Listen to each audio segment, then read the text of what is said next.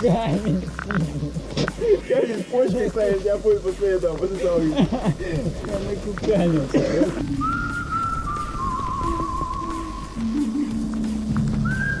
О, Сань, привет. Че, приехал помочь снег убрать?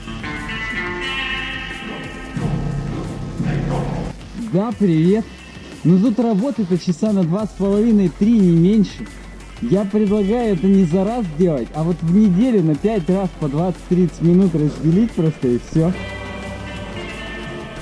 Это если у тебя есть личное время и желание убираться здесь в саду, я тебе очень завидую. У меня просто нет столько личного времени и желания.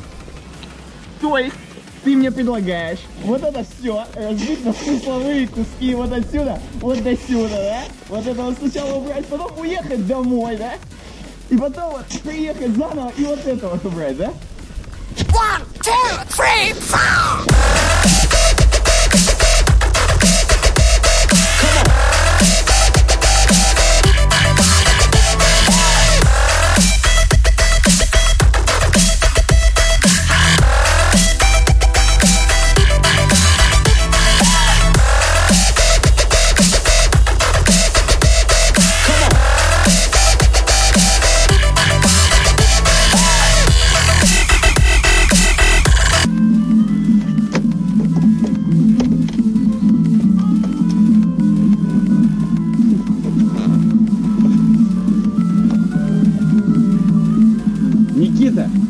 У тебя за песня на фоне на даче играет? А вот там подкаст Абдуктен, бля. Ты имеешь в виду ссылку в описании можно посмотреть? Конечно. А что ты мне отвечаешь с американским акцентом? У тебя дача или ранчо? Или ранч? У меня ранчо. Вообще-то дефект речи.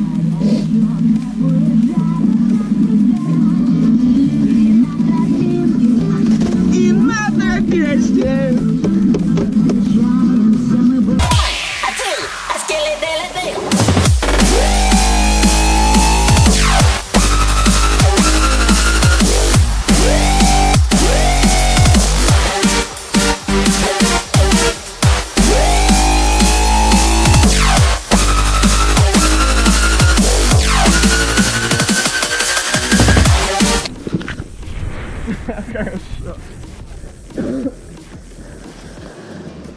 На хоть поцелую. За Юва дизайн. За наш подкаст, за суровый веб. Кстати, Никита, где у тебя на даче наш подкаст? Я думаю, что это вон та теплица. Посмотрите на нее. Соседская теплица ты имеешь К сожалению, моя. А, ну тогда да. Ну она, смотри, она уже на логические куски разбита. В принципе, как бы, только тайм-коды на, жу- на решеточках подписать и все. В принципе, наш подкаст. А знаешь, где наш подкаст? Где? Вон там, вон в углу. С выгребной ямой ты имеешь в виду?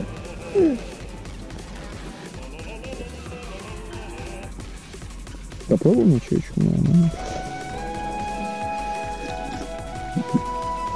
Вообще от души. Подожди, Никита, а как у тебя тут на даче вообще с дерьмом? Ну у меня говно везде. Ну и нас... Ну ладно. За говно. Из-за дерьма. Знаешь,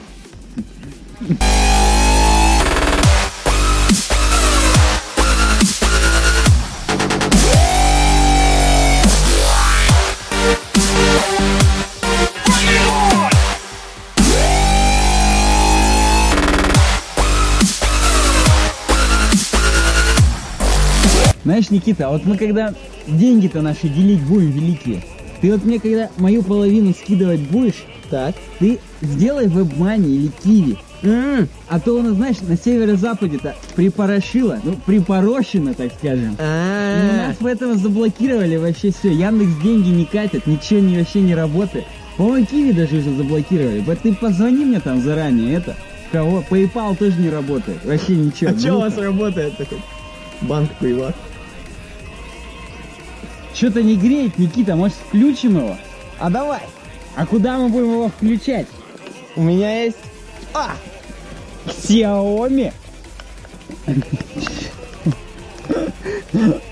Тихо, вот сейчас. О, о, о, тепленькая пошла. А, а.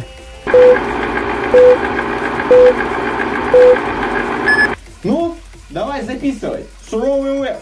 Ага. Погнали. За 107 подкаст.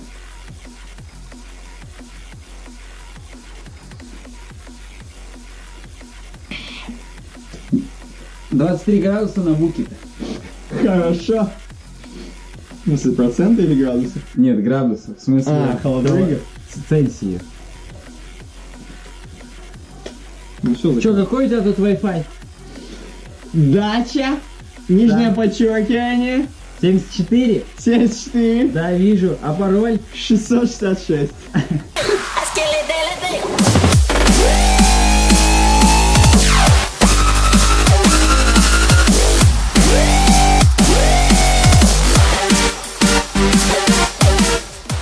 Всем привет, с вами UWeb Design, это подкаст «Суровый веб». Сегодня 26 декабря 2016 года, выпуск номер 107.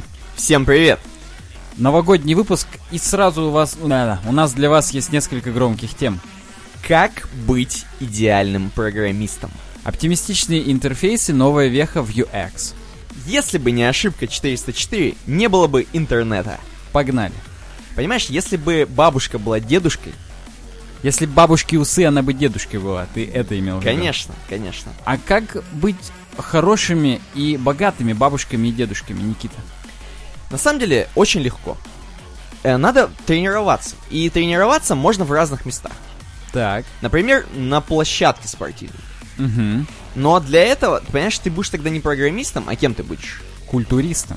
Точно. А нам надо быть программистами, правильно? Да. И вообще супер решение. Я охренел. Есть такой, короче, сайт netology.ru. И это нетология, понимаешь? Нетология — это прям вот курсы, на которые можно записаться и новичку, и крутому чуваку, проходить их и реально повышать свою, вот, свою. Да, скиллуху. потому что мы, на самом деле, в нашем подкасте очень часто выступаем против курсов. Но нетология — это единственная платформа для обучения, которая действует по государственной лицензии. Вот, кстати, я офигел. Я даже не знал, что бывает государственные лицензии на такую деятельность. Оказывается, специально под них сделали. И вы не представляете, но их самый базовый курс основы HTML и CSS теперь бесплатный. А, то есть можно спокойненько демочку пройти? Конечно, на две недели, в 5 занятий, 4 эксперта, 13 января. У них, я так понимаю, вообще дохрена курсов по программированию, да? Да, целых 8 программ, которые включают в себя как курсы для новичков, о которых мы уже сказали, основы HTML и CSS, так и для самых продвинутых программистов. Например, экстремальное программирование. Пишем код, за который не стыдно. Охренеть. Там что-то еще в 2017 сильно, говорят, больше будет всего. Прям да, в 2017 собираются добавить еще много направлений, но самое главное не это. Самое главное, что UWeb Design совместно с Нетологией, или Нетология совместно с UWeb Design, предлагает для вас промокод. Знаешь, какой промокод, Никита? Ну-ка. UWeb Design. Блин, и промокод на, на 2000 рублей. Да, вы можете целых 2000 рублей демонстрационных себе получить и учиться у нетологии. Имхо это знаешь сколько будет? Это ты считай, бесплатно сможешь пройти вот один тот курс. Да. Плюс тебе еще промокод упадет. То есть ты, в принципе, можешь жить на нетологии.ру. После этого уже работать можно. Потому что ссылка на промокод и на саму страницу в описании. Обязательно перейдите. Это те курсы, которые мы бы де- детям своим порекомендовали. Ну, если бы они у нас были. Если бы у бабушки были усы. Да, опять же. Ну а мы должны несколько наших тем, так скажем, еще осветить. Но я просто еще раз напомню, что все ссылочки про нетологию в описании. Вам даже не надо ничего делать. Просто жмете и... И у вас промокод. Обязательно, да. Давай. А, у нас есть еще наши классические темы. Это такие, как наш сайдбар любимый. Сайдбар, господа, это сторона сбоку вот э, вашего сайта. Бар сбоку, да. Бар сбоку. Сторонний бар. Зайдите вот в наш бар сбоку, выпейте там кружечку на uwebdesign.ru. Вы там увидите своих знакомых, а может быть и незнакомых разных людей, которые сидят в этом баре и уже предлагают свои темы, а вы почему-то все еще нет. Ну вот вы зайдите хотя бы на эти Christmas Holidays, хотя бы на вот этих праздничные дни, Оставьте свою тему, которую вы хотите, чтобы мы рассмотрели в следующем подкасте. Да, предлагайте обязательно свои темы, и я для вас скажу рождественский подарок у нас, для вас, от нашей бюрократической редакции. Мы наконец-то смогли пробиться и выбить разрешение, чтобы сделать регистрацию у нас на сайте. Теперь вы все можете там зарегистрироваться, не вводить каждый раз свой ник, почту, чтобы вот эта путаница была. А наконец-то уже зарегистрироваться на сайте и комментировать каждый раз под собой. Можно даже редактировать комментарии теперь. О, ужас. И даже анонимным пользователям их удалять. Представляешь, сколько мы своротили, сколько бумажек мы ходили, подписывали. За целую неделю подкаста даже не было, потому что мы... Я вот в очереди это- стоял, потому что в это время. Конечно. Ты застрял-то как потом. Там аварии были около многофункционального центра, когда мы это все оформляли с тобой. Ну и раз у нас уже такая пошла петруха, а у нас она уже идет вот несколько минут, мы записываем, и я бы это назвал действительно high-level контент для наших э, подписчиков, постоянных слушателей, потому что э, вот сегодня подкаст очень сильно не для новичков, я тебе скажу. И из-за этого, из-за этого, возможно, те люди, которые нас уже много слушают, смотрят, вот видят всю эту вакханалию, которая происходит, слышат сейчас вот на данный момент, им, мо- возможно, интересна частичка нашей души в виде стикеров. Да, я прям открыл даже для наших подписчиков сейчас на экранах vk.com slash uwebdesign. Здесь есть секция товары, сразу под прикрепленной, закрепленной записью. И там два стикера. Стикер UWeb Design и стикер UVD Games нашего сайт-проекта, Так. как сайт-бара. Они всего 160 рублей стоят. Доставка до стран СНГ уже включена. Ты имеешь виду, а если ты закажешь прямо сейчас, то тебе еще чесалку для ног. Мы уже превратились с тобой в магазин этот, Да, в топ-шоп практически, это не реклама. Ну да, вы можете заказывать здесь стикеры, все без обмана, у нас их достаточно много. Я думаю, что даже те фотографии, которые мы уже отфотографировали, а здесь есть внутри фотографии, как они выглядят в реальности, в реальности вам будет достаточно для того, чтобы принять это судьбоносное решение. Мгм. Не томите уже, скорее предлагайте нам темы, покупайте стикеры и регистрируйтесь у нас на сайте, конечно же. И пишите в комментариях, как вам наши подарки на э, Новый год. Да. И, Ну, мы переходим к нашему как раз непосредственно контенту, к нашему качественному контенту и с раздела дизайна заходим из Бабича. Да, знаешь, вот э, когда макароны итальянцы варят, они их варят до состояния альденте. Вау. Это чтобы вот чуть-чуть не доварено. У нас у нас контенте. Не, но у нас весь недоваренный такой дизайн. Сейчас получится. Согласен, он прям ро, сыроват. Давай. Потому что мы его сейчас с тобой прожуем и уже такой полупереваренный нашим подписчикам обратно ротик? отдадим в клювик, да. И они уже прям чистейшую информацию по венам получат. Чистейшего Бабича, ну давай. Э, Best Practices for Imagery. Ник нам рассказывает о том, какие хорошие практики мы можем использовать при использовании, простите за тавтологию, изображений. Так. И мне нравится его эпиграф, если это можно так назвать. Это вот строка такая. Изображения говорят громче, чем слова. Блин. Или э, скажут громче, чем слова. Я не знаю, филологи меня поправят, как можно было бы очень поэтично это сказать. Но, в общем, суть в том, что в большинстве ситуаций картинки, они нагляднее, чем текст. И нужно их использовать для того, чтобы донести информацию прямо в мозг вашему пользователю. Вот у нас подкаст, мы могли же его в аудио формате полностью вести, но у нас видео подкаст. Как раз потому, что мы прямо в самое сердце вам, уважаемые подписчики, доносим информацию. Логично. Минуя все барьеры в виде там кожи, эпителия и так далее. Ладно, неважно. Первый пункт. Используем мы только те картинки, которые подходят по контексту. Довольно очевидный пункт.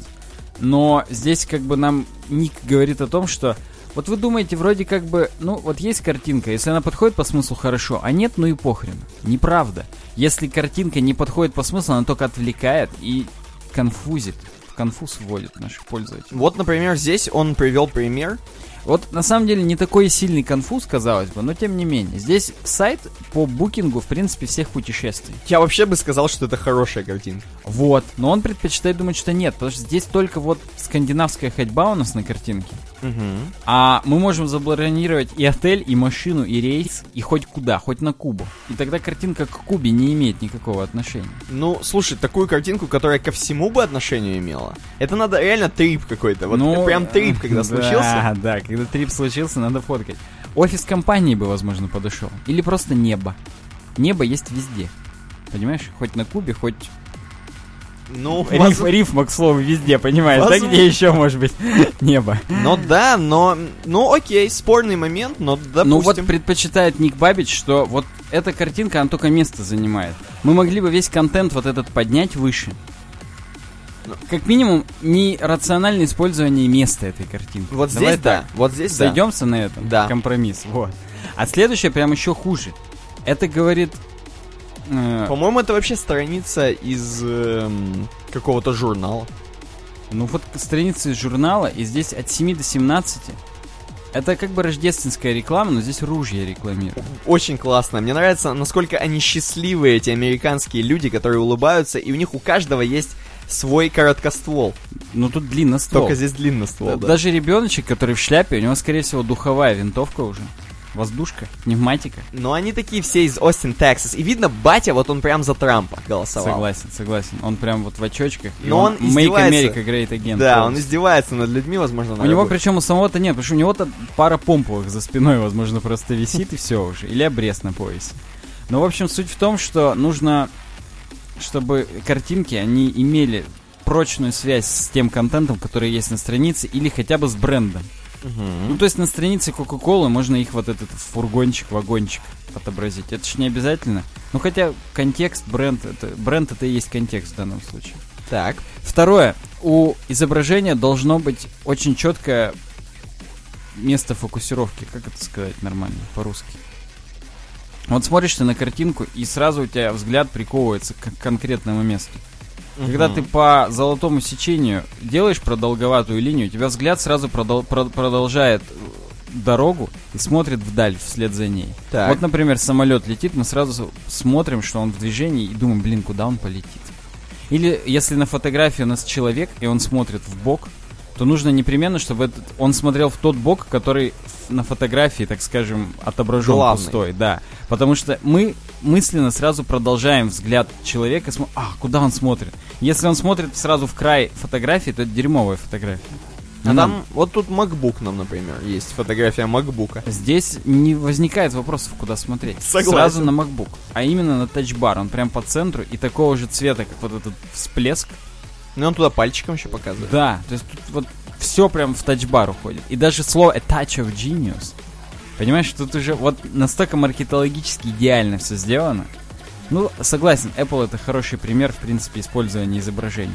Они, я помню еще первые, года два-три назад, мы здесь с тобой давно сидим в этом подкасте, они начали использовать эти картинки мегабайт по 10 нахрен у них лендинги были там по 15, по 20, потому что они понимали, что хрен с ним загрузится. Но зато когда загрузится, все сразу вау. Согласен. Ну как бы Фридман бы с ними поспорил, скорее всего. Но вот да. Третье, показывайте реальных людей. Не нужно использовать стоковые изображения. Здесь сразу все мы Гарольда вспоминаем. Ну и здесь написано, что стоковые изображения не вызывают так, так называемую баннерную слепоту. Опять же, соглашусь, это вот правило, которое на кончиках пальцев, вот ты его чувствуешь, потому что, ну, это страшно, когда вот эти морды с вылизанными зубами, Да, ты просто их не замечаешь, а когда вот ты видишь людей с дефектами, настоящих вот этих людей с несимметричными лицами. Вон, чувак в мастере сидит. Да, прям в адидасовской.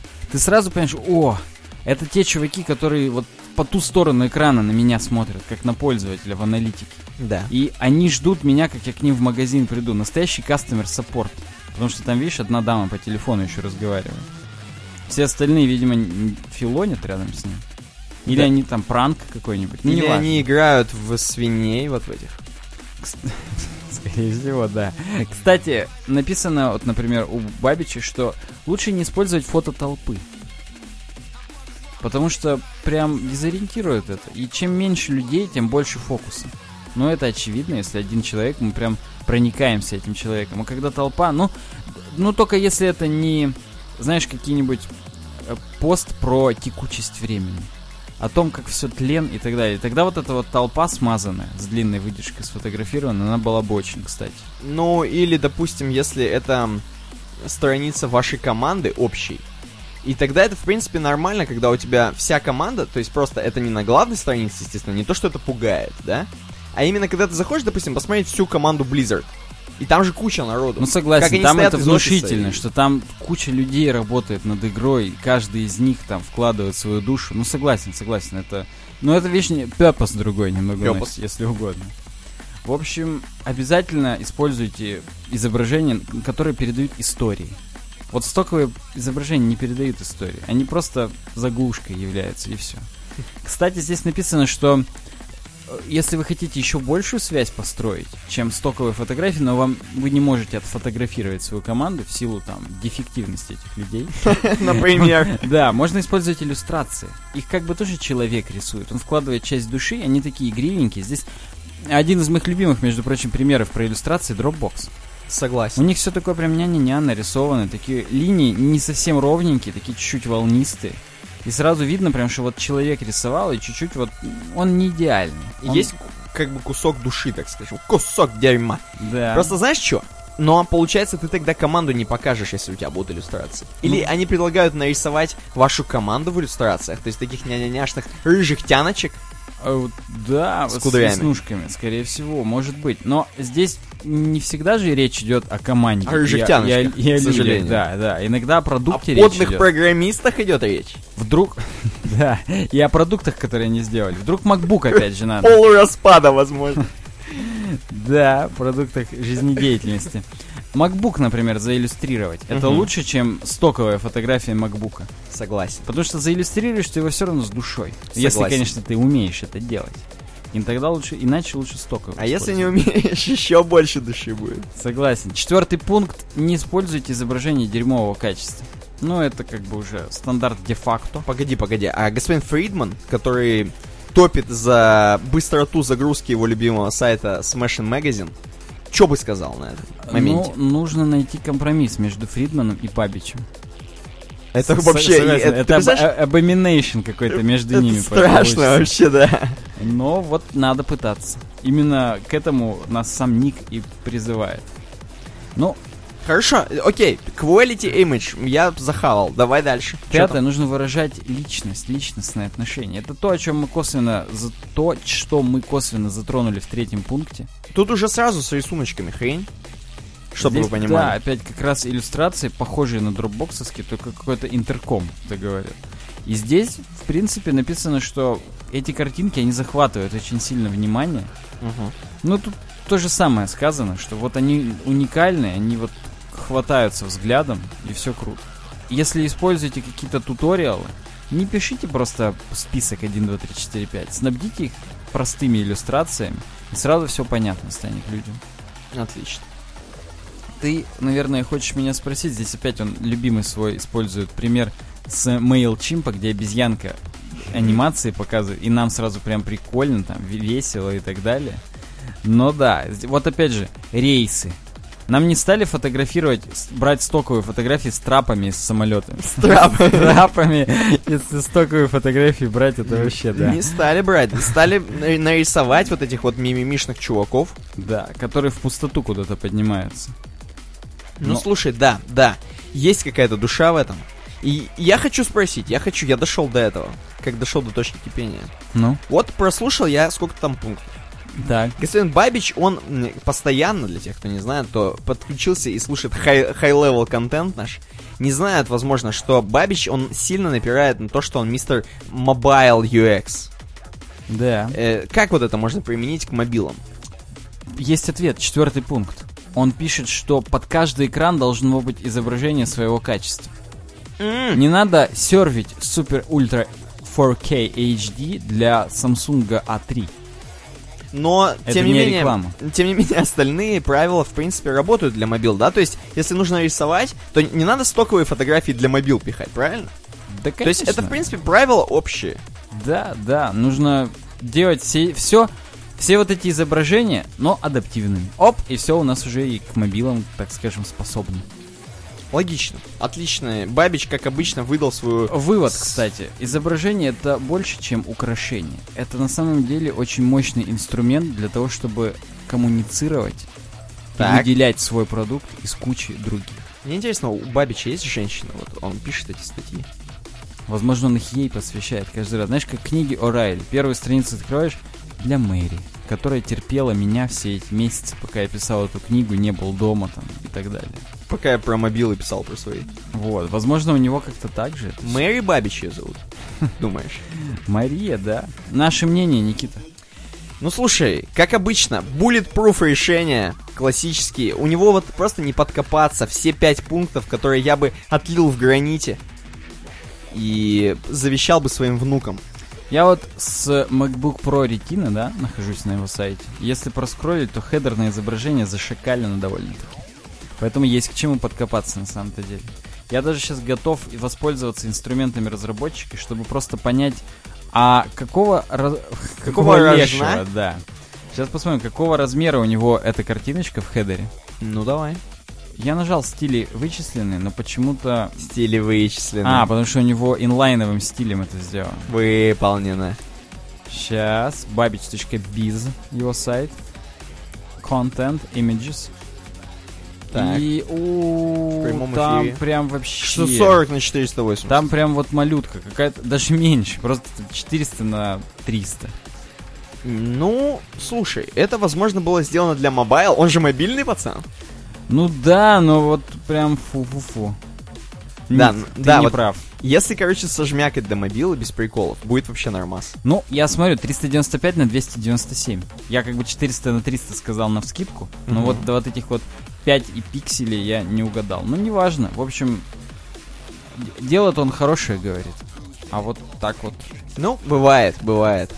Следующее у нас, э, с- короче, с uxdesign.cc, и ты мне скажи, это какой-то новый сайт, или мы уже читали с Да него? тысячу раз мы с него читали. Это на медиумной платформе сделанный сайт. Так. Причем достаточно крутой. Альтернативные... Альтернативы изображению заглу... Фу, Господи, тексту заглушки. У меня уже изображение одни в голове. А потому что они громче, чем текст. Так вот, плейсхолдеры. Все, что мы в инпутах привыкли видеть. Вот этот вот серенький текст, который там «Введите имя». Вот вот это. И чё, можно что-то зацепиться за него как-то прям, написать целую статью? Да, Эндрю Койл нам пишет о том, что по возможности лучше... Вот все, для чего мы эти плейсхолдеры используем, лучше делать по-другому. Плейсхолдеры говно, короче, он говорит. Чё, реально? Да?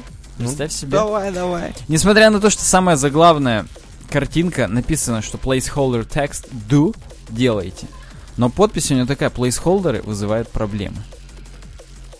Так вот, в чем, собственно, проблема? Какого характера, простите?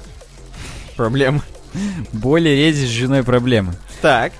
Почему не стоит использовать placeholder как Лейбл. под- по- как лейбл, как подпись, как метку? Потому что когда ты начинаешь выводить, Она пропадает. она пропадает, и ты забываешь, что ж ты там такое вводил.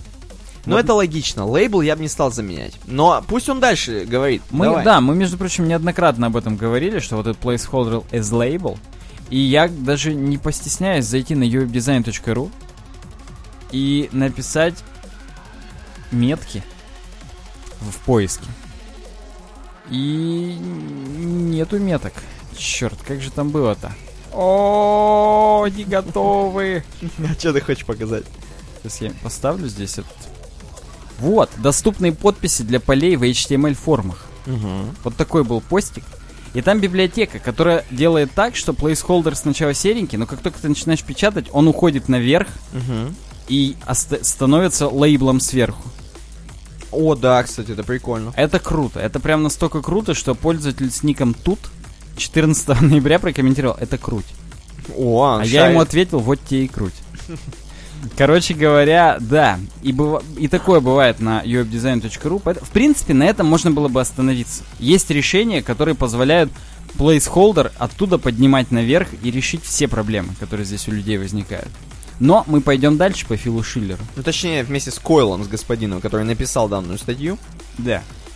Но говорит, вот если вы хотите уменьшить форму, ну потому что если убрать вот эти все лейблы, то форма же более компактная станет.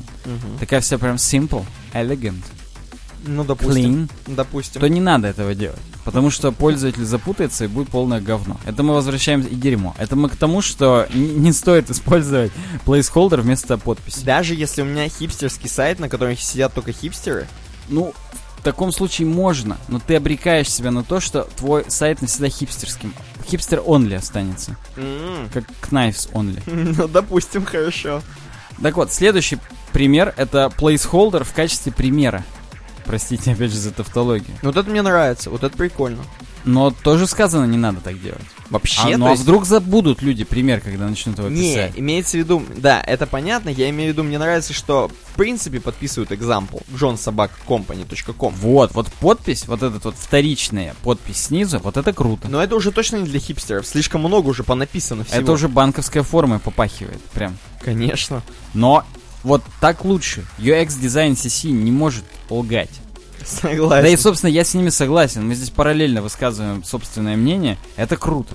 Это реально круто. Я вот все больше и чаще прихожу к тому, что сайт, он некрасивым должен быть, а он должен решать проблемы, зарабатывать бабки. И если подобная вторичная подпись добавит плюс 10 тетенек, которые что-то купят у нас на сайте, например, стикер, это уже для нас будет лучше. Нам же не жалко еще одну строчечку выделить под пример. Ну, Тем более жалко у пчелки. Вот именно. Поэтому дальше. Placeholder в качестве подсказки. Да. Тоже плохое. Практика. Подсказка-то пропадет, когда начнешь писать.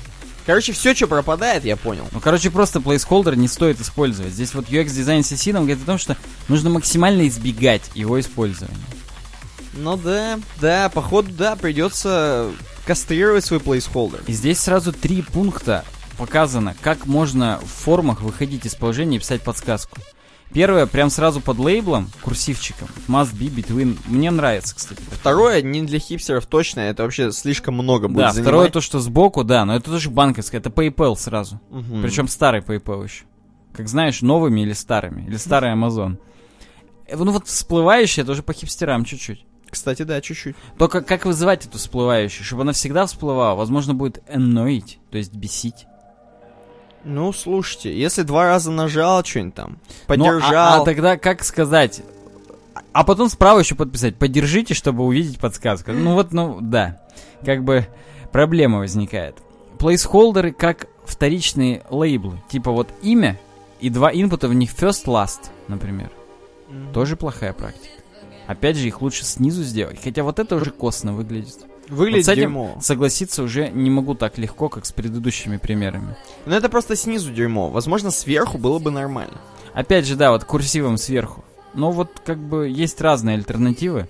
Автор нам, Эндрю Койл, пытается донести, что вот все, что вот в плейсхолдере, оно всегда лучше, если оно не в плейсхолдере. Там что-то дальше он будет говорить, когда нормально в placeholder. Он будет говорить, что ну вот если прям вот вы вынуждены это использовать, прям вот вам надо, Мгм. сделайте прям по технологии. Во-первых, сделайте сереньким, чтобы было видно, что это плейсхолдер. Но он по дефолту серенький, как бы. Можно еще курсивиком. Ну да, можно удостовериться, что видно, что прям серенький. Как трусишка-зайка. Допустим, хорошо. Так вот, потом placeholder, он должен быть везде виден. Но опять же, убедитесь, что он прям серенький-серенький. Вдруг у вас на каком-то девайсе input окрасится сам в серенький. Дизейбльнутый будет. И не будет видно, какой у него был placeholder. Нужно вот эти все вещи предусмотреть. И все. Placeholder should not disappear when a user clicks. Есть обычный паттерн, когда placeholder пропадает просто, когда ты фокусишь элемент. А здесь сказано, сделайте, чтобы не когда фокусишь, а когда уже именно явно печатать начал. Кидаун практически, когда сработал ивент. Ну, Койл делает вещи, говорит реально штуки. Правильные очень. Потому что плейсхолдеры, они прям как заноза в заднице, я скажу американским термином. Pain in the ass. Да. Да, отлично, отлично, мне нравится. Видишь, в основном с жирным выделено. Формы более юзабельны, пользуемы, когда плейсхолдерного текста нету вовсе.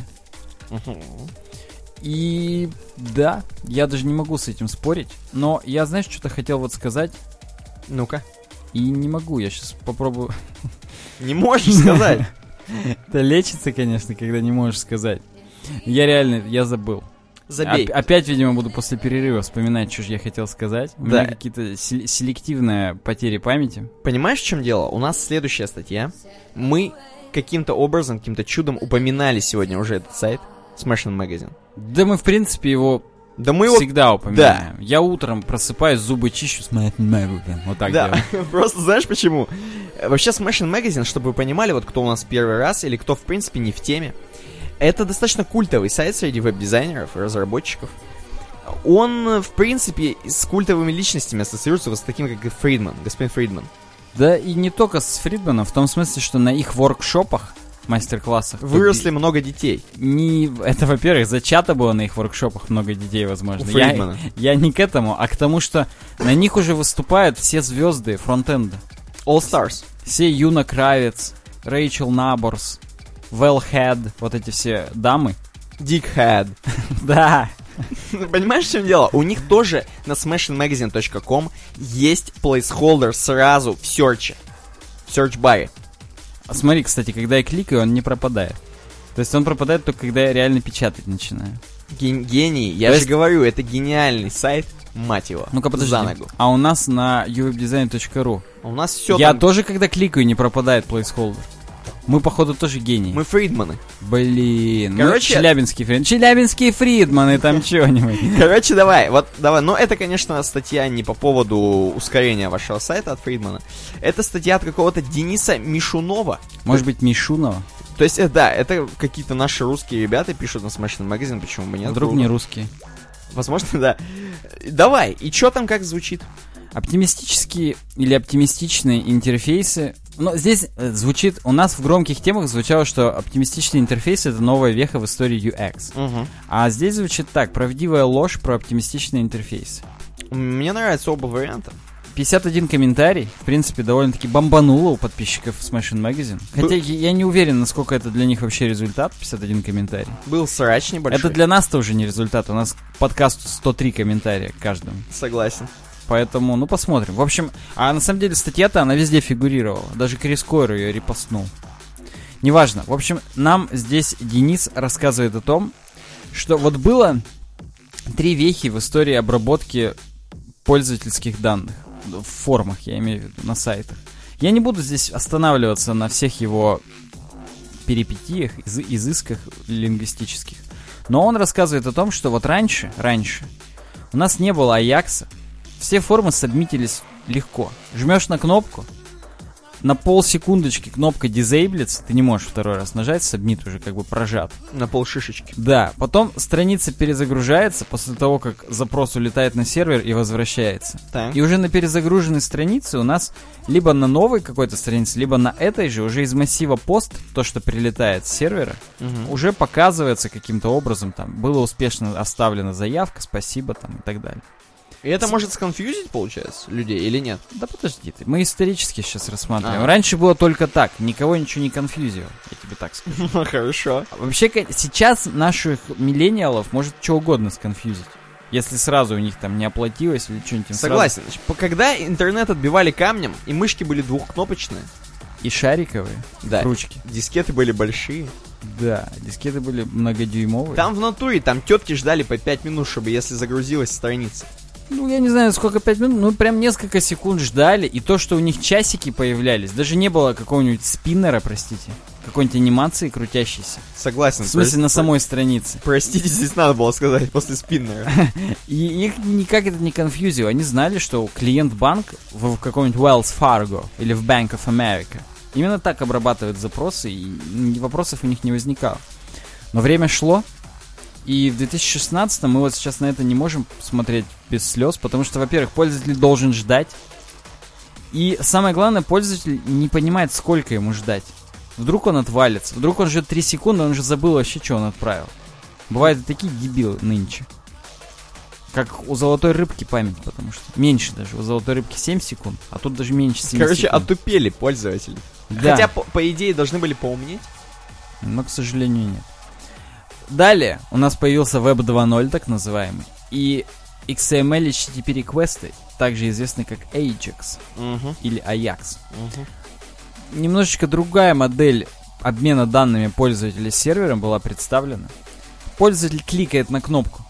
Кнопка становится дизейблнута, но Так. страница не перезагружается. После того, как ответ с сервера возвращается, на странице что-то меняется. Ну, допустим, кнопка становится с галочкой, и сообщение, опять же, страницы там, заявка успешно оставлена. Но мы не перезагружаем страницу, крутится какой-нибудь спиннер, опять же, простите. И пользователь понимает, ага, я жду. Ага. Я жду, когда с сервера придет какой-то ответ, и, и меня все устраивает. Но этого было мало для миллениалов. Для потому что- ненасытных. да, жизнь бежит, течет, меняется. И 20... э, Есть исследования от каких-то... Не, не сказано от кого, от Техрадар. На Техрадаре про это исследование сказано. 78% потребителей чувствуют негативные эмоции, если вдруг им приходится ждать на сайтах. Ну, 23. зажрались. Согласен. 23 из них ругаются на телефоны. 11 из них орут на телефон. И 4% кидают телефоны, если у них какие-то проблемы с транзакцией. Э, Как скейт, скей- скейтеры. Знаешь, что, короче, я думаю? Это их, короче, Марк Цукерберг расслабил. У него Facebook-то летает. Мгм. И, Кстати, бы, о Фейсбуке. Он-то как раз на оптимистичных интерфейсах построен. И даже для тех, кто все еще не догадался, что это означает, мы пришли к этому. Что такое оптимистичный интерфейс? Это когда... Меня учили в э, в школе никогда не начинать определение со слов «это когда». и поэтому ты начинаешь. интерфейс — это интерфейс, сразу вот так надо говорить, Так. в котором пользователь сразу же мгновенно получает фидбэк на свое действие. То есть, в принципе, мы же с вами понимаем, что в большинстве работающих систем, не которые в статусе бета Мгм. бесконечно находятся, а вот в Фейсбуке, 97-99% с- запросов на сервер будут реально успешными. Че бы нам сразу не показывать, что все было успешно? Почему сразу не обнадежить пользователя? Нам же не жалко? Нет, не жалко. Поэтому мы можем сразу же, как только юзер нажал на кнопку, показать ему удовлетворительный результат. А если он перезагрузит и не будет удовлетворить? Ты смотри, ты в самый конец статьи как будто подглянул. Как знаешь, бабы, которые читают книгу, потом хоп, заглянут в конец, знают, чем закончилось, и спокойно дочитывают книгу. Так, ты ладно. ты так можешь? Нет. Я тоже, мне сразу противно становится. Я потом читать не смогу. Вот. А некоторые так делают. Ну так вот. Пользователь кликает кнопку. Визуально кнопка меняется в success режим. От запрос ушел на сервер. Сервер вернул его. Там на бэкграунде. Никто это не видит. В большинстве случаев ничего не изменилось, потому что кнопка уже саксесснутая. Уже спасибо, ваша история отправлена. И только в случае 1, 2, 3%, когда профейлилось что-нибудь, кнопка вдруг изменится и скажет, ой, а мы вам наврали, ни хрена не отправилось. Но как бы для большинства юзеров, в принципе, если ой, не отправилось, уже негативный опыт. Поэтому зачем этот негативный опыт на всех распространять, чтобы они ждали? Покажем его только тем, кому кто реально заслужил.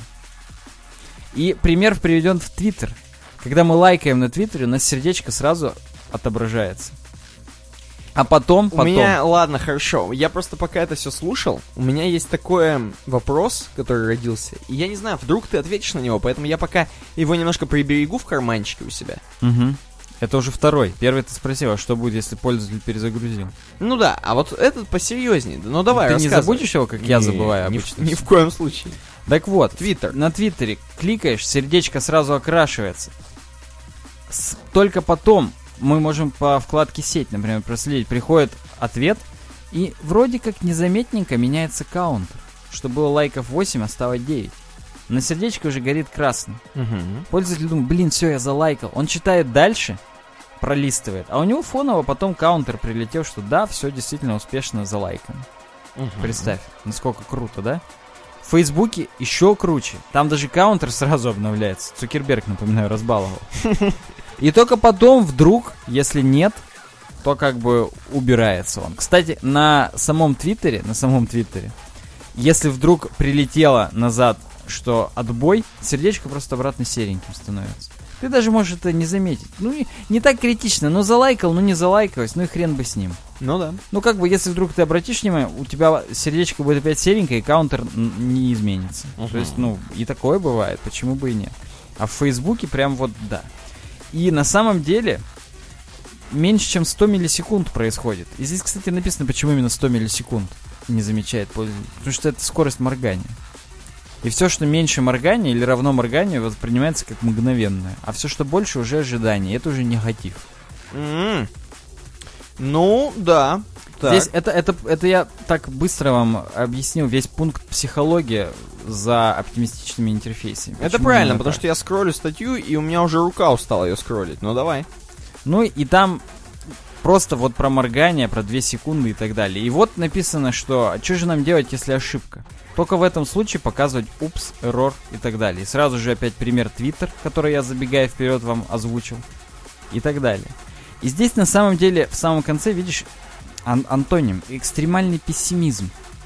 Давайте типа пессимистично подойдем к оптимистичным интерфейсам. И тут по тебе. Во-первых, бывает проблема, если пользователь перезагрузил или закрыл браузерную вкладку в тот момент, когда уже залайкал, но еще запрос с сервера не прилетел. Угу. Ну, как бы здесь сказано, что, ну, скорее всего, это невозможно. Если у вас какой-нибудь хороший хостинг, например, как наш SmartTape. Ну, допустим, то хорошо. у вас так молниеносно все что он прям вот... Это надо перегонки устраивать сервера и пользователя. Черепахи и ахиллеса. И питы его. Да, в общем, вот такая вот хренотень. И поэтому надо как-то надеяться, что все будет хорошо. Но вообще, в принципе, при работе в интернете нужно надеяться, я понял на это. Особенно с оптимистичными интерфейсами. Ну и здесь подытожено. Кстати, чтобы это все работало, нужно максимальное количество валидации провести на клиенте. Ну, потому что представь, у тебя форма, и тебе сначала прилетает, ваша заявка отправлена, а потом прилетает, кстати, вы в e-mail, у вас не валидно, имя не должно быть пустым и так далее. То есть максимальная валидация должна проходить на клиенте, чтобы уже вылизанные запросы уходили в опиху и практически 100% возвращались со статусом «Окей». Ну, если только каких-то сбоев не Ну да, если- чтобы сбои были только у самой опихи, а не у вас. Мгм. И на самом деле это нам прям возвращает к тому, что надо фронтендовые знать все вещи, инструменты, чтобы вот это все четенько располагать. Но у меня вопрос. Это Денис Мишунов пишет статью. Да. И он, знаешь, такой ня-ня-ня. Вот он именно, знаешь, сидит такой, короче, где-то, видимо, в своем, не знаю, какого смузи попивает в каком-то барчике. И у него все классненько, все круто. Но, Он пишет, что он живет и работает в Норвегии. о, нормально, вот, да, он на лыжах едет в это время. Или, может быть, я не знаю, на На байдарке. сноуборде, ну неважно. Может быть, он нефть на вышке добывает. Да, и у него, знаешь, у него Твиттер и Фейсбук, и он такой, все классно. А сейчас давай возьмем, представим с тобой такую ситуацию, что у него там все полный оптимистик, хренистик, у него какая-нибудь банковская операция, он нажимает, о, у вас все деньги списались, короче, 100 тысяч долларов у вас улетело, потом оказалось, что они не списались. Юзер такой, твою мать, сидит, что происходит, так списались или не списались, чё кого, оптимистик юзер интерфейс. Ну согласен, согласен. Здесь как бы нужно всегда соизмерять важность транзакции, так скажем. То, что важность- там лайки на Твиттер, да насрать на них вообще. Ну, он же и говорит про мейнстрим. А Согласен. банк это, кстати, не мейнстрим. Вот да. Ну, он имеет в виду, я имею в виду entertainment мейнстрим. Все из- иностранные слова будем использовать. Ну, в общем, да, Ты, по-моему... ты смотри, как ты песочишь-то Дениса Мишунова. Конечно, с баблом надо быть аккуратным. Там надо, вот когда у тебя железобетонно уже сняли бабки, или когда, наоборот, тебе дали бабла, железобетонно написать, прям вот тебе пришло письменное по факсу, что все нормально. Да, только тогда подтверждать вручную рубильник. Ну, в общем, вот да. Это у нас весь дизайн, Никита? У тебя же там план открыт. Дизайн вытек, и будет разработка. Да. Но перед разработкой у нас наша классическая рубрика. Друг разработчика лучший. Tools, я бы сказал. Я бы сказал, инструментище. Да. Прям газовый ключ. Швейцарский армейский нож разработчика. Все это про наш любимый хостинг SmartTape. uwebdesign.ru slash smarttape. Да, переходите и попробуйте хостинг, вот тот самый, тот самый доступный, тот самый, который предлагает и выделенный сервак, и просто безлимитный хостинг. И даже вы можете арендовать прям банку. Все можете сделать. За ваши бабки любой каприз. И вы это можете сделать с нашей реферальной ссылкой smarttape. uwebdesign.ru slash smarttape. Да, да, да, так и есть. Не забывайте, что мы благодарны каждому кликнувшему, каждому заплатившему. Хоть даже если вы безлимитный хостинг оплатили, мы все равно вам благодарны. Это круто. Да. А мы переходим, продолжаем нашу вот праздничную тему, как ты сказал, предновогоднюю, наступающую на пятки, на носы. Возможно, нас сейчас э, слушают люди, которые слушают нас 1 января в Оливьехе. Ну, как бы у них выдалась минутка. Ну, да, все спят, а ты как бы меньше всех пил вчера. Или ты уже просто похмельнулся пивком? Я почему-то себе представил, что нас слушает Бабич сам, и у него женщина его спит, которая Мэри. Да. Поппинс, до свидания. А он нарубил наш подкаст, так что там про пацаны-то про меня говорят? Блин, если это так, мне прям даже как-то и приятно. Это прикольно. Согласен. И мы отмечаем 20 лет CSS, господа. Новый год в сторону. Все это, все эти праздники ваши, все эти Рождества, Ханука, все, кто что празднует, нахрен это уберите. Потому что 20 лет CSS. Празднуем вместе с Нероном Инсомниусом, который предложил эту темку нас к 107 выпуску. Да. И он предложил это вместе с ссылочкой. И правильно сделал, потому что ссылочка очень хорошая на v3.org. Прям у самих пацанов там у главных. На, Они-то на точно... консорциум World Wide Web. Я думаю, они бухали больше, чем на Christmas. Это стопудово. Потому что 17 декабря 96 года появился вот эта вот каскадная модель стилей. Да. И... Таблицы CSS, к которым мы все так привыкли, которые мы любим. Да, и они посвятили этому вот целую такую лендушечку небольшую. Заверстали нам. Верстанули. Они, прикинь, умеют верстать. Ну, слушай, могу себе представить, да. И здесь тайм-лента в обратном... Будем снизу ее смотреть? Нет, будем сверху. Да нахрена. Ну, Как вот как задумывал ну давай. пацан из V3.org, который наверстал эту хрень, упущенная нам. 20 лет, 17 декабря, бухают. Э, Уже прошло, с 96 года, господа. В 96 году еще никто про CSS не знал из наших подписчиков, я уверен. Будут, конечно, говорить, что у нас есть люди с 20-летним стажем. И слава богу, я рад, что нас, в принципе, слушают не молодняк. А люди, которые уже не понаслышке знают, что такое боли, рези и жирной проблемы. Да, здесь самое главное, какие-то знаковые даты для V3C обозначены. Но обрати внимание, January 2017 его пропустил, а в E3C они начнут, начнут разрабатывать стандарт для электронных книг. Красавцы. Я даже не знаю, что они там. Может, они EPUB сделают общепризнанным, может быть, FB2, а может быть, как-то между ними какую-то прослойку сделают, как между рулем и сиденьем. Ну ладно. Согласен.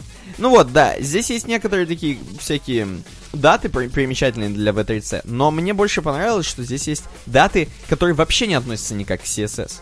Например, как 12 новembra, 12 ноября 2014 тот самый Филе, о котором мы много раз говорили, Да. приземлился на комету 67, 67P. Эм, Ну, это круто. Это просто даже такие... Причем здесь немножечко расстояние неравное. Расстояние между 12 ноября 14 и апрелем 16 такое же, как... Ну, ты понял. В общем... в общем, верстальщик, он наверстывал упущенное, сидел сам себе. мгм. 20 лет. Э, например, он отметил, как 11 марта 2011 Фукусима. Э, Nuclear Disaster. Произошел. Так это ж грустненько, зачем он это отметил? Я Ну, думал, здесь шуточки будут. Как бы... Фукусима. Возможно, он так шутит. Мы же не знаем, кто это. Вдруг это американец. И он как бы А злорадствует. так и есть, я думаю, что это американец. Идем дальше, смотрим. Здесь опять же есть какие-то знаковые даты. Например, ав- Сас и Лес, Да, я 2009 хотел год, август. Август 2009. Смотри, как синхронизированно они появились в разных местах, в разных уголках нашей планеты. Ну, кто-то слезал у кого-то, да и все. Ну, может быть, да. Например, 13-29 Summer Olympics in Athens. Почему это какое-то крутое событие, тоже я не очень понимаю, но допустим. Просто чтобы мы понимали, видимо, масштаб, вообще размах, вот какие были события, пока CSS развивался. Смотри, есть EPUB 2.0, во-первых, в 2007 году. Верните мой 2007. То есть все-таки они, возможно, EPUB будут раскачивать для... И его будут делать суперстандартным e-буком для всех. Возможно, Apple башляет. Ну, как бы Apple же в iBooks использует EPUB, а все остальные электронные читалки, они к EPUB позже подтянулись. У них FB2 был в основном. Напишите в комментариях, если мы что-то путаем, но что-то, по-моему, не путаем. И обрати внимание, здесь про шрифты много говорят. В 2008 ввели EOT, видимо, Extended Open Type, что-нибудь подобное. А потом WOF ввели. WOF, WOF. И это там практически SVG-шные можно шрифты туда добавлять. А потом уже даже в 2012 это стало в E3C рекомендаций. Здесь как бы про CSS шрифты много говорят, кстати. Да, то есть много воды утекло-то на самом деле. Много всего. 15 января 2001 старт of Википедия. Да, а в 98-м, 4 сентября, Google только вот образовался. второй Fallout вышел примерно тогда же. И в это время CSS уже жил, уже был, про него знали.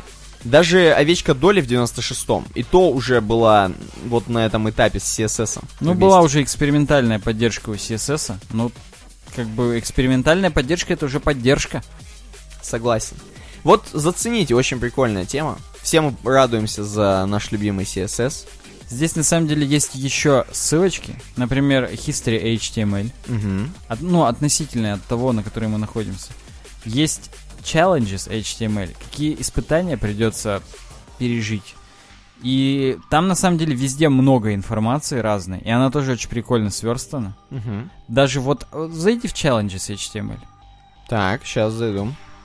Это на Future надо нажать. В самом низу той статьи. Хорошо, но не нажал пока, но уже нажал. Вот смотри, там шарики летают сбоку. Блин. И там это текст, его можно выделить, скопировать. Можно стоп анимейшн еще нажать. Да, вижу. И справа можно, смотри, курсивчик какой прикольный. For more challenges related especially to pages. Я даже не могу прочитать. Блин, очень круто здесь. Прям такие американские книги мне это напоминает какие-то. Мы вот очень много смотрели всякие, всякого бреда американского, когда были в Америке почему-то. Да, действительно. Какой бы еще мы там бред могли Да. смотреть, но да. PC Book называется шрифт. PC-то бук? Да. Это к вопросу о поддержке как раз CSS-ных шрифтов. И на Ho- Hover там прикольно так желтеньким. Ну, короче, они молодцы, они прям так CSS-ненько здесь все сделали. Согласен. И я прям даже рукопожимаю. Посмотрите, здесь всякое интересное есть. Is not, даже not CSS. В общем, let me know полный. Берт собака v3org. точка- Собака v3org. Вот такой чувак написал. Нормально. И Берт, это, возможно, тот же Берт, который геолог в теории Большого Взрыва. Да, возможно. Хотя Берт Босс там, в принципе, понятно какой. Ну ладно, неважно. Переходим дальше. Дальше у тебя написано это как тема валидации в Safari. Да, новость прям прущая. Спешим сообщить. Это не то чтобы какая-то там супер умная статья, это всего лишь новость с блога WebKit. А WebKit это двиган под капотом у Safari, как вы помните. И он сейчас активно развивается, активно разрабатывается в виде Safari Development Preview. Не Technical Preview. Да, Technology Preview. Ё-моё, все перебрал. Так вот, это на самом деле, вот у меня здесь установлена как раз 20 версия. Так. В статье идет речь про 19 просто потому что уже две недели прошло с выхода этой статьи. Но да, всегда у нас была клиентская валидация на JavaScript. Мы могли написать, есть куча готовых библиотек и так далее. Ну вот то, что мы говорили, да, про формы. Но с какого-то момента в Chrome, если помнишь, появилась и HTML-ная валидация. Если стоит атрибут required, то тебе прям Chrome говорит, братан, ты не заполнил поле. И даже не дает тебе отправить, там просто такая всплывушечка маленькая, оп, появляется и все. Ты Ну можешь да. ее крестиком еще закрыть. Так вот, в Safari до сих пор этого не было, чтоб ты понимал. Хотя в Chrome уже пару лет так как есть. Ну, допустим. Пауза здесь должна прям повеситься. Причем, чтобы ты понимал, частично было это в Safari. То есть можно было вызвать метод check validity, и тогда работало. То есть валидация срабатывала. Но вот этого HTML интерактивности, если вдруг ты жмешь submit, вот этого не было. Причем, ну, здесь можно продемонстрировать, здесь будет сейчас примерчик на CodePen. Но теперь что реализовано? Валидация происходит в зависимости от типа. Input type email, number, URL. То есть уже автоматически сразу проверяет, валидный ли это email, number или URL. Да. Кроме этого, есть атрибуты. Ну, require, о котором я уже сказал, есть pattern, куда можно регулярку записать, что соответствует такому-то паттерну. Там только цифры, только буквы или определенная маска цифр. Можно что угодно в регулярку здесь э, записать. Min length, max length, минимальная длина, максимальная для значения. Это прикольно. В данном случае в буквах. То есть это строкового типа атрибут. Min max это для циферки. Больше, ну, короче, ми- минимум x, максимум y. Step x это минимум плюс, так скажем, это, нацело, короче, чтобы делилось x. Ну, короче, ты минимум сделал 1, и степ сделал 1. Вот только натуральные числа будут здесь возможно введены в, это, в этот input. Так. Ну да, кроме этого, если вдруг вы хотите сделать не по сабмиту, можете использовать встроенные методы типа check validity и report validity. Чек это просто проверка, а репорт это вызвать как раз вот эти вот подсказочки. Прикольно. И по умолчанию они оба срабатывают, когда форму сабмитишь. Можно для формы выставить атрибут noValidate и вручную вызывать чек validity, репорт validity в, то- в том порядке, каком хотите там и, и так далее. То есть всякое изгаляться над Safari.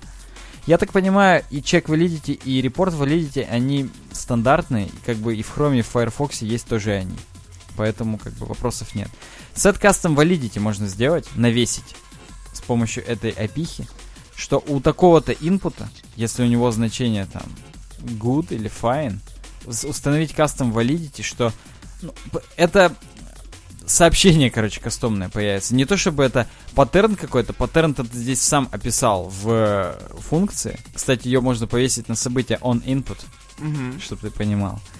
И да, просто кастомные сообщения с ошибками написать, и они будут в таких же рамочках выводиться, как дефолтные, типа там поле пустое. Вау. То есть можно прям по полной использовать, наконец-то, стандартные браузерные штуки, которые давно были в Chrome, теперь есть в Safari. Можно оседлать Safari. Да, вот в таком бабле это выводится, fill out this field. И да, live демо здесь есть ссылочка. Я его открываю в обычном Safari, которым я сейчас пользуюсь, потому что в Safari Technology Preview не работали ютубные уведомления в колокольчике, поэтому я его забросил. Не знаю, как сейчас, не проверял. Так вот, required text input. Я на, на в этом в примерчике на CodePen первую же жму отправить, ни хрена не происходит, никакой валидации. Но стоит мне скопировать эту ссылку и добавить... У тебя в хроме показывается? Да, у меня заполнить поле просит. Вот. А у меня в Safari вообще ничего не происходит. А Safari Technology Preview мне пишет fill out this field Вау. в бабле. То есть примерно как у тебя. То же самое с чекбоксом. Select this checkbox. И он его прям фокусит синюю рамочку. Да. У Radio Button тоже select one of these options. File input select a file. Так, ну тут полный инвалид. Введите email адрес. Прикольно. Enter URL для ссылки. Ну и давайте посмотрим кастом validity в самый низ. И там сразу Contrary to popular belief, Лори... Короче, несмотря на популярное мнение, Лори Ипсом это не просто рандомный текст. Он уходит корнями в классическую латинскую литературу с с 45 года до нашей эры. И это делает его более двухтысячелетним по возрасту. У меня Речи- даже не вмещается это дерьмо. ну, у меня L18, и у меня повисло дальше. Я не знаю, дальше там что-то есть или нет, но у меня на L18 закончилось. Может быть, это а у меня конец. дальше как раз есть. Там профессор Хэмпден, Сидни, колледж in Вирджиния. Ну, короче, вот, чтоб ты понимал, можно кастомные навешивать. Это все, что мы продемонстрировали в этой статье. Вот так вот. Есть наше мнение? Молодцы чуваки из WebKit подтягиваются? Подтягиваются реально. Сколько раз, интересно, подтягиваются? знаю. Ну да. У нас дальше, короче, коротенькая статья от пацана, который начал подтягиваться, по-моему, и стал более худым. Поджаром я бы даже его назвал теперь. CSS Tricks мы прочитаем вам немножко. З- з- у меня какие-то, по мне, пуль импульсы, когда я увидел этот прекрасный лик Криса Койера на CSS.com. Несмотря на то, что он уменьшенный, у тебя все равно прошел линк немного. Конечно, конечно. Он рассказывает про презентационные атрибуты, которые против инлайн стилей. Вот так вот. И статья коротенькая, но, но она точно бьет в цель. Точно таким хуком толстым. Таким прям бицухой такой, жирной тебе прям в морду дает, как у, на аватарке у Навального. Представь себе. Я, я помню, отлично. Да, и самое главное, что э, здесь о чем говорится Вот эти вот презентационные атрибуты, те самые, которые можно легко, легко записать. Нет, давай начнем лучше с э, инлайн стилей. Они сразу здесь э, обозначены. Он говорит, чем же, говорит, отличаются вот инлайн стили от презентационных атрибутов, а? Чем они вот вообще, в чем фишка? Ну, во-первых, инлайновые стили, они нам всем довольно знакомы, как законы Ома. Потому что просто пишем style, атрибут style, и в кавычках пишем валидный CSS. Ну да, вот div style вис, допустим, 300 пикселей. Все, все нормально. А, но, но, а господа, э, presentation, вот эти presentation атрибуты, о, у меня что-то подвис, подвисла баночка. Presentation атрибуты, они пишутся просто. Ну, как Ты атрибут style, style. только with. Да, да, ты про- просто пишешь with и все. И как бы, как бы, самое главное, что вот тот самый стиль, который, который у тебя напишен- написан через styles, Мгм. через стайл, типа, бла-бла-бла, ты его хрен заменишь. Ты потом, когда в CSS будешь писать что тебе надо будет обязательно, тем самым нашим нелюбимым, а многие знают, что вообще important это не очень круто, когда ты пишешь CSS important. Мгм. Тебе придется в CSS им important перезаписывать стиль, реально. Если ты вдруг сглупил, забыдлил у себя в коде. Да, инлайновый CSS его прям вырвать сложно с корнем. А представь, если в инлайновом CSS тоже импотент написан, тогда уже никак. Это прям вообще, прям фу. Это ты обречен сразу. Ну ладно. Забегая назад, скажу, что это можно и для дивов, и для SVG-шек тоже писать. Но как для любого HTML элемента, инлайновый стиль, в принципе, возможен. И нам в комментариях уместно напишут, что чуваки, но в имейлах-то HTML нельзя верстать никак, кроме инлайновых стилей. Нельзя, кроме шуток. Только, только инлайновые понимают почтовые клиенты. Мгм. Но это как бы edge case. Мы не об этом сейчас говорим, мы говорим про мейнстрим, опять же. Ну да, но вообще в мейнстриме, конечно, писать именно так в стиле это быдляка, Да. Как мне кажется. Все модульно должно Потому быть. что, красиво. представляешь, ты потом будешь вспоминать, так, я, во-первых, в CSS, там я это написал, сейчас я это в CSS тут немножко подделаю. И это что будет-то у тебя? Прям вот вакханалия вообще. Полная ад перфекционист. Да. Вот. Ну, а вот эти вот те самые атрибуты, которые можно писать, их легко заменяется в CSS. Обычной CSS, прям вот самые кристально чистые. Пишите with height. И оно все да, обычные атрибуты перезаписывает. Здесь есть красивая диаграммка прям. Да, я видел. Overrides, doesn't override, overrides. И там прям все понятно, реально, что перезаписывает чего. Мгм. И вы можете сразу понимать, что кого можете распечатать. Но мне интересно другое. Мне Ну-ка. интересно, как господин э, уже похудевший, как он вообще вот просто берет и небольшой какой-то элементик CSS, оп, и пишет статью про него. Я уверен, знаешь, как придумал? Как? Вот он начал в иллюстраторе экспортировать, а здесь, видишь, есть. Мгм. Я как тонкий психолог, он в конце на... Ты сделал то, с чего он начал, стопудово. И он смотрит, хм, inline style presentation attributes. Мгм. Потом думает, хах, а как круче будет мне? И такой, и, и сел, провер, провер, провел небольшой research Мгм. и понял, в чем разница, и написал нам статью. Но началось стопудово с того, что он просто в иллюстраторе решил экспортнуть и задумался. Красавица, красавица, реально. Мужчина. Он даже еще здесь э, Фоу SVG статью нам предлагает от Сары Суидан прочитать, но мы не будем этого делать. Я ну, конечно. Для наших уважаемых подписчиков, если вы хотите, то знаете, в, люб- в конце любой статьи, которую мы вообще обсуждаем, есть практически ссылки на литературу используемую. Да.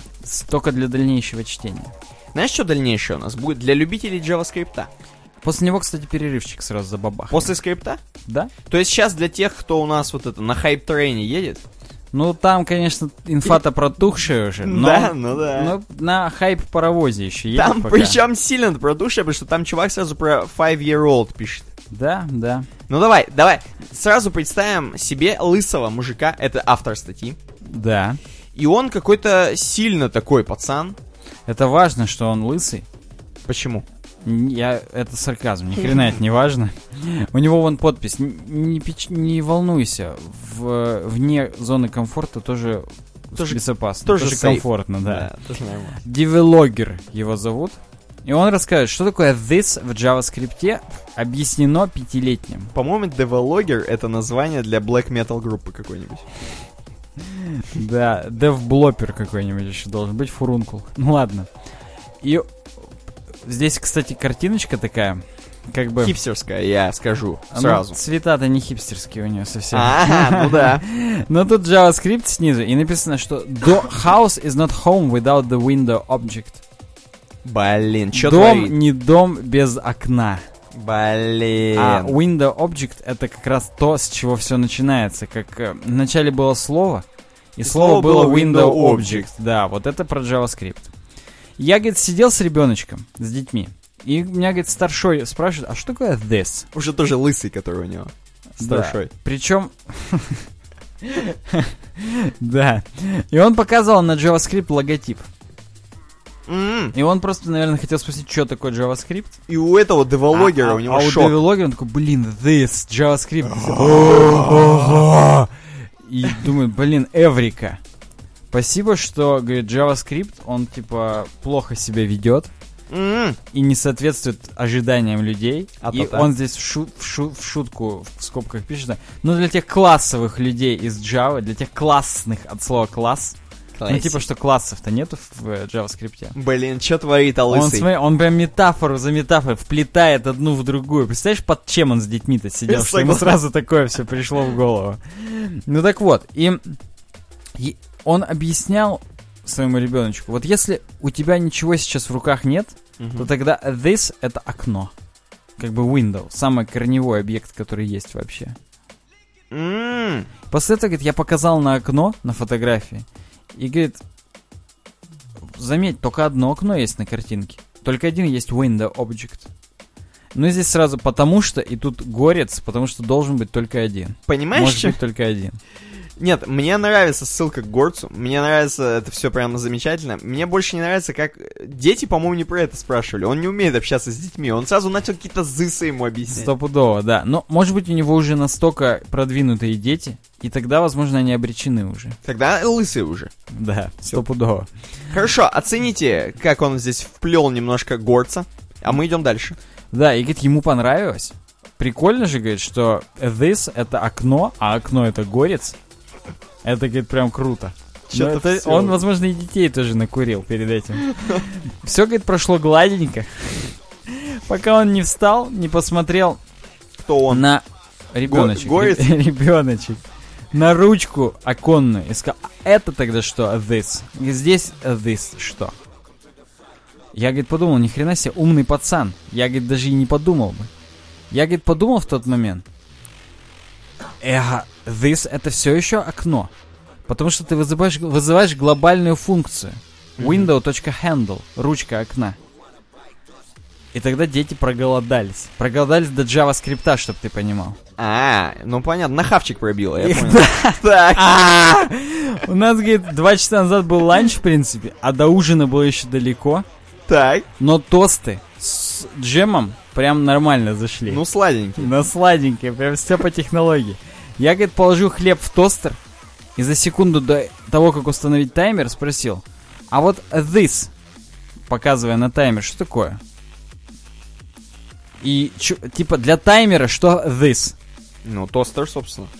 А, и- да, смотри, ты тоже... Я тоже лысый. Ты тоже пятилетний. И он говорит, да, говорит, в принципе, просто будет даже для классных Java людей. Для всех просто. Это, по-моему, для даунов даже просто. И говорит, теперь у вас есть объект в руках, который не window handle, а toast, toaster.timer.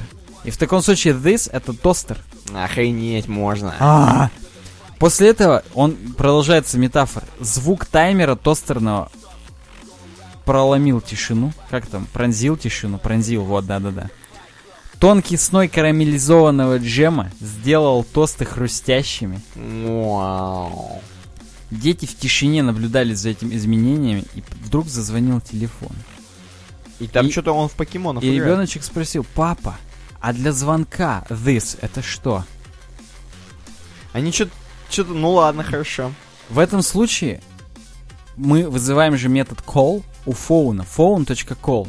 И this это относится к тому, который звонит, то есть к телефону. Ну, логично. И он говорит, я, говорит, счастлив был, что телефон зазвонил. Он ну, я надеюсь, что, что их найдут хотя бы, да? Потому что они как бы уже невменяемые лежат, по ходу дела. Кто знает, какой будет следующий вопрос. Да, JavaScript странный.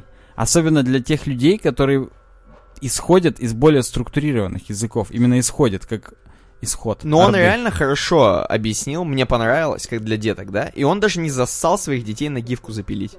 Да, согласен. У него дети даже в панамках. Ну, ну, Как это принято, да, для накуренных людей. И он говорит, мне, говорит, вот понятно, что для многих людей там странно, а мне, говорит, вот нормально. Это вот меня прям заставляет быть четким таким, организованным. Ну вот просто, вот, ну, JavaScript заставляет быть четким и организованным. Ну, отлично, отлично, мне понравилось. Че ему там в комментах какие-нибудь каверзные вопросы? А вот this для твоего дик, это что будет? Вот это не, ничего не говорят, нет? Будь девелогер. Да.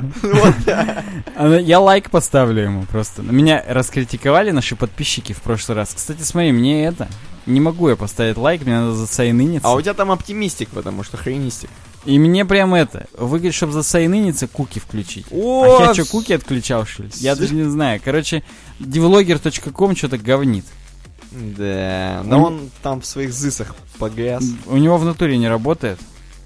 Э, На медиуме надо быть залогиненным. И, видимо, надо сначала мне зайти. Ну, короче, чуваки, это не стоит того.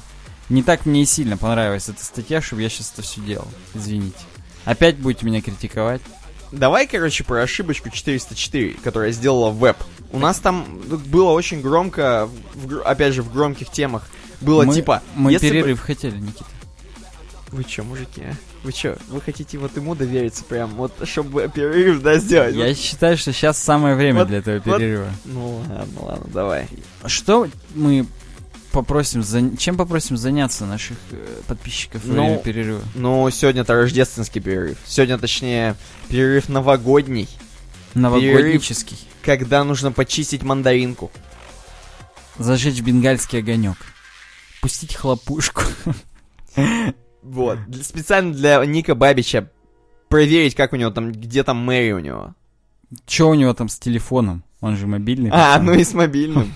Да. Так что да, ну и банально сходите там, отлейте в толчок. Посри там, короче, Да, мы будем, мы, собственно, тем же самым займемся.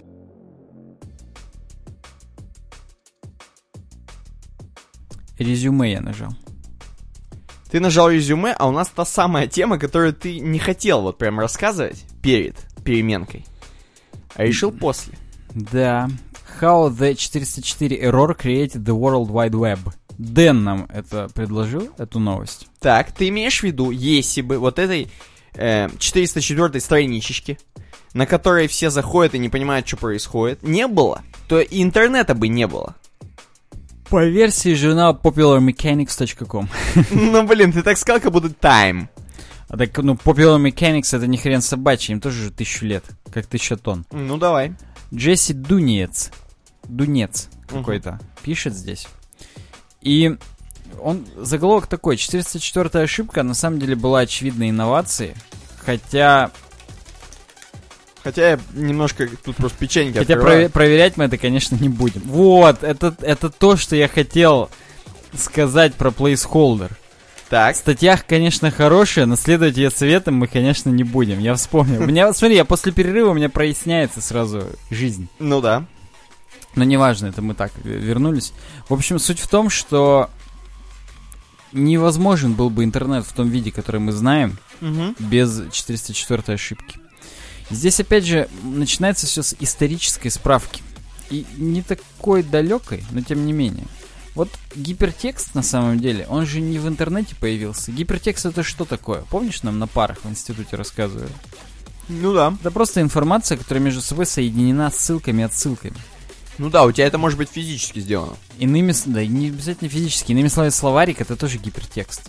Прикольно. Потому что как бы тебе указано, что в самом конце по алфавитному справочнику на Б Мгм. будет, там, я не знаю, бетон. Бритва. Да, бетон, Борис. бритва. И ты можешь там посмотреть на, на такой-то странице. Это есть гипертекст. И идея гипертекста, она десятилетиями до существовала. Причем 1945 году прям термин гипертекст ввели. Там была прям такая машина, Ванивар Буш микрофильм. Так. Там прям, ну, так скажем, были магнитные ленты вставлены, и ты жал фрагмент, который ты хочешь проиграть, и он проигрывался.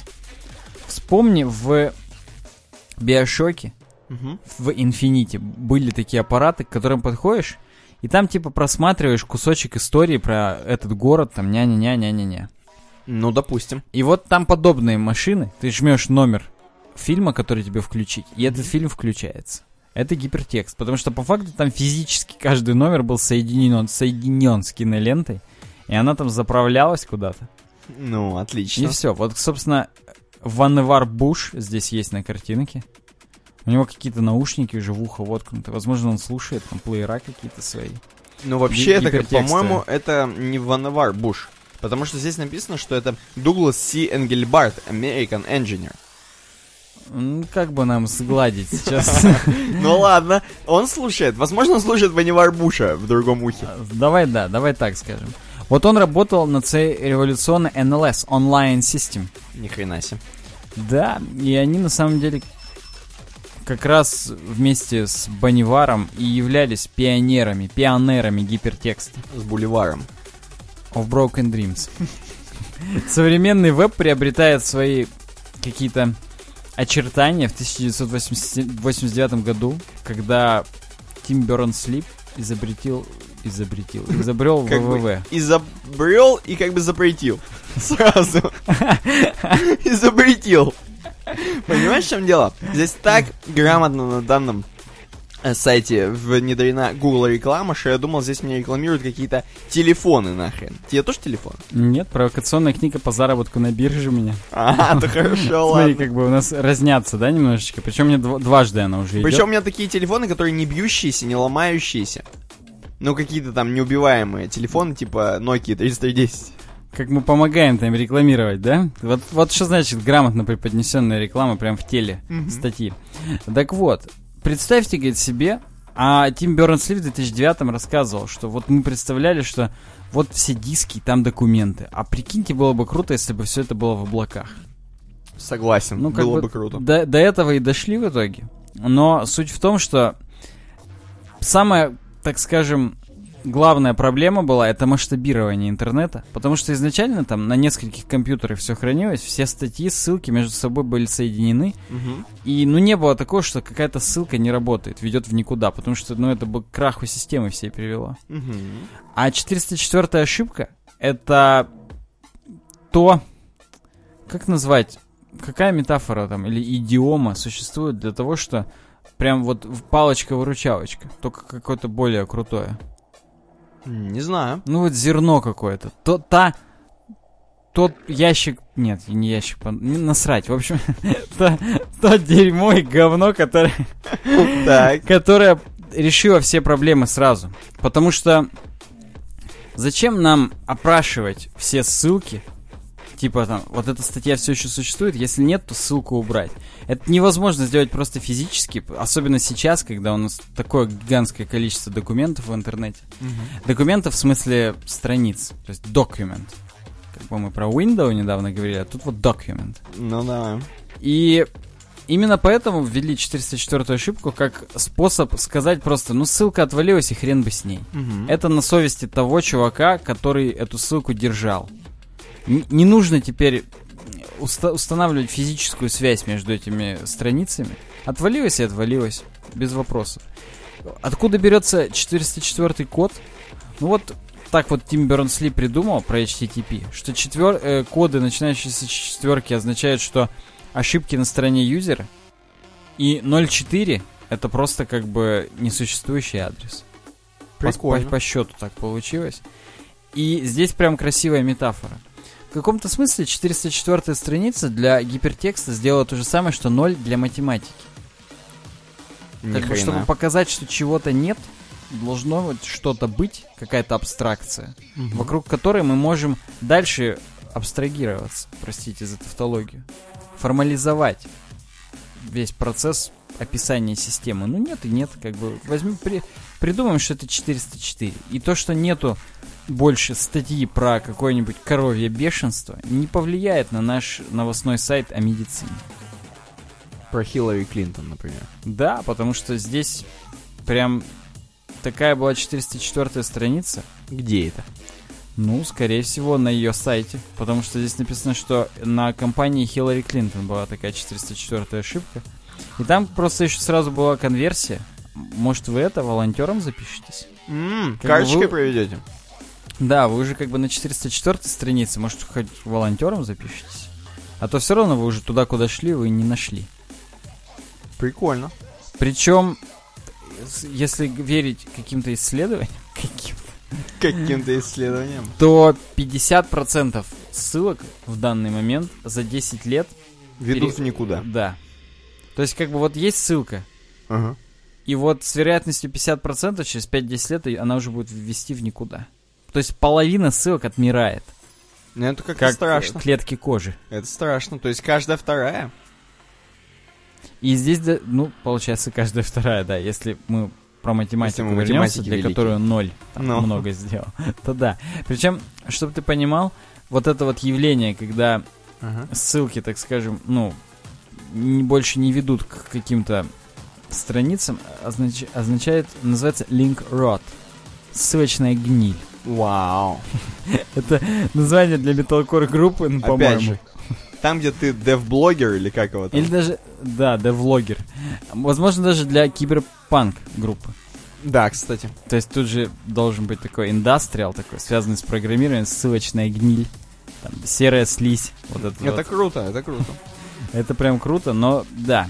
И написано, что в случае с вебом иногда, пусть лучше иногда будет 404, зато у нас есть место, в котором есть нескончаемый поток новостей, знаний и мемов с котиками. Вау. Наше мнение, Никит, 404 это круто или нет? Я считаю, что круто, и особенно, мне кажется, что в каком-то подкасте, но наверняка это было очень давно и неправда, потому что это достаточно обсуждаемая хипстерская тема, делать красивый 404. И мы там рассматривали, возможно, мы просто рассматривали какие-то 404 страницы. Может быть, мы говорили, как делать их. Я хрен помню сейчас. Но Всякое было. мы говорили. Я могу даже показать для наших подписчиков uwebdesign.ru slash 404. И что там? Не найдено 404, страницы, которые вы ищете, больше не существует. Возможно, стоит вернуться на главную или воспользоваться поиском. Есть поиск. Но самое главное это космонавтик и черная дыра, Блин. которая символизирует, что вы тот самый космонавт, и вы попали в ту самую черную дыру. Вот, слушай, да. Выбирайте с ней теперь как хотите. Вот такая вот у нас мысль глубокая. Да, да, я тоже сейчас зашел. Прикольно. А дальше твоя новость. Дальше новость, которая говорит о том, как быть идеальным программистом. Нерон Инсомниус предложил. Спасибо большое всем, кто предлагает И это, новости. по-моему, наверное, уже вторая статья, которая предложила Нейрон Инсомниус, или? Причем я тебе больше скажу, вот этот идеальный программист, он тянется-то еще к 106-му он ее предлагал. И я тогда пообещал, что в следующий раз Ты как это, как настоящий политик пообещал, и выполняю. Тогда как не настоящий как политик. не настоящий. Ну давай На попробуем. хабре, на хабре не очень-то, я вам скажу, это техническая статья. Такую статью можно было бы написать на Geek Times, но она достаточно привязана к программированию, и хочется, видимо, видеть ее на хабре. Ну, где одобрили, там и видим. Что теперь уже? Э, Чувак, который переводит эту статью, он кришнаит C-Sharp программист. Вы понимаете, сразу настроились на лад. Так. И он всего лишь переводчик, э, не, такой, даже не то что переводчик, он скорее сжимающий, такой кратко излагающий человек, который просто нам сожмет материал из книги Роберта Мартина. Не Джорджа Мартина, который написал «Игру престолов», а Мгм. Роберта Мартина, к сожалению, к сожалению. Возможно, все хотели бы «Игру Представляешь, престолов» он бы слушать. «Игру престолов» сжал. Тоже, На хабре. возможно, Да, тоже на хабре уже по канале. Да, но нет, нет. Эм, статья конспект это у него по книге Роберта Мартина «Идеальный программист». И там, представляете, целая книга про это написана. А здесь, ну, такие не- несколько пунктов. Мы их рассмотрим, они достаточно емкие. Вам придется приготовиться к этому. Но н- никто не говорил, что идеальным программистом быть легко, поэтому приготовьтесь. Э, Так вот, первая часть, здесь в двух частях статья, чтобы вы понимали, сразу. Мгм. После Да. прочтения книги у меня поменялось отношение к программистической жизни, пишет э, переводчик Владимир Варнавский. Как Варнава. Я бы лучше Вар- на Варнаву бы посмотрел, чем на Владимира Варнавского. Так вот, тем не менее, Она суховата уже прям стала. она вообще. суховата, как э, когда у тебя мясо подвялено лежит, оно вот Да, суховато. да. Из- Начнем сразу с пунктов. Те самые пункты, которые определяют идеального программиста. Первый — профессионализм. И здесь что говорится? Что непрофессионалы, они не берутся за особые типы работы. Они не берут ответственность за свою работу. Они делегируют эту ответственность на выше по иерархии людям. И если не профессионал обкакался, экскременты приходится убирать работодателю. Прекрасно. Соблюдается лексика автора, прям Варнавского. А профессионал Варнавы, возможно, она тоже обкакалась. Профессионал чистится собой сам. Что А- еще?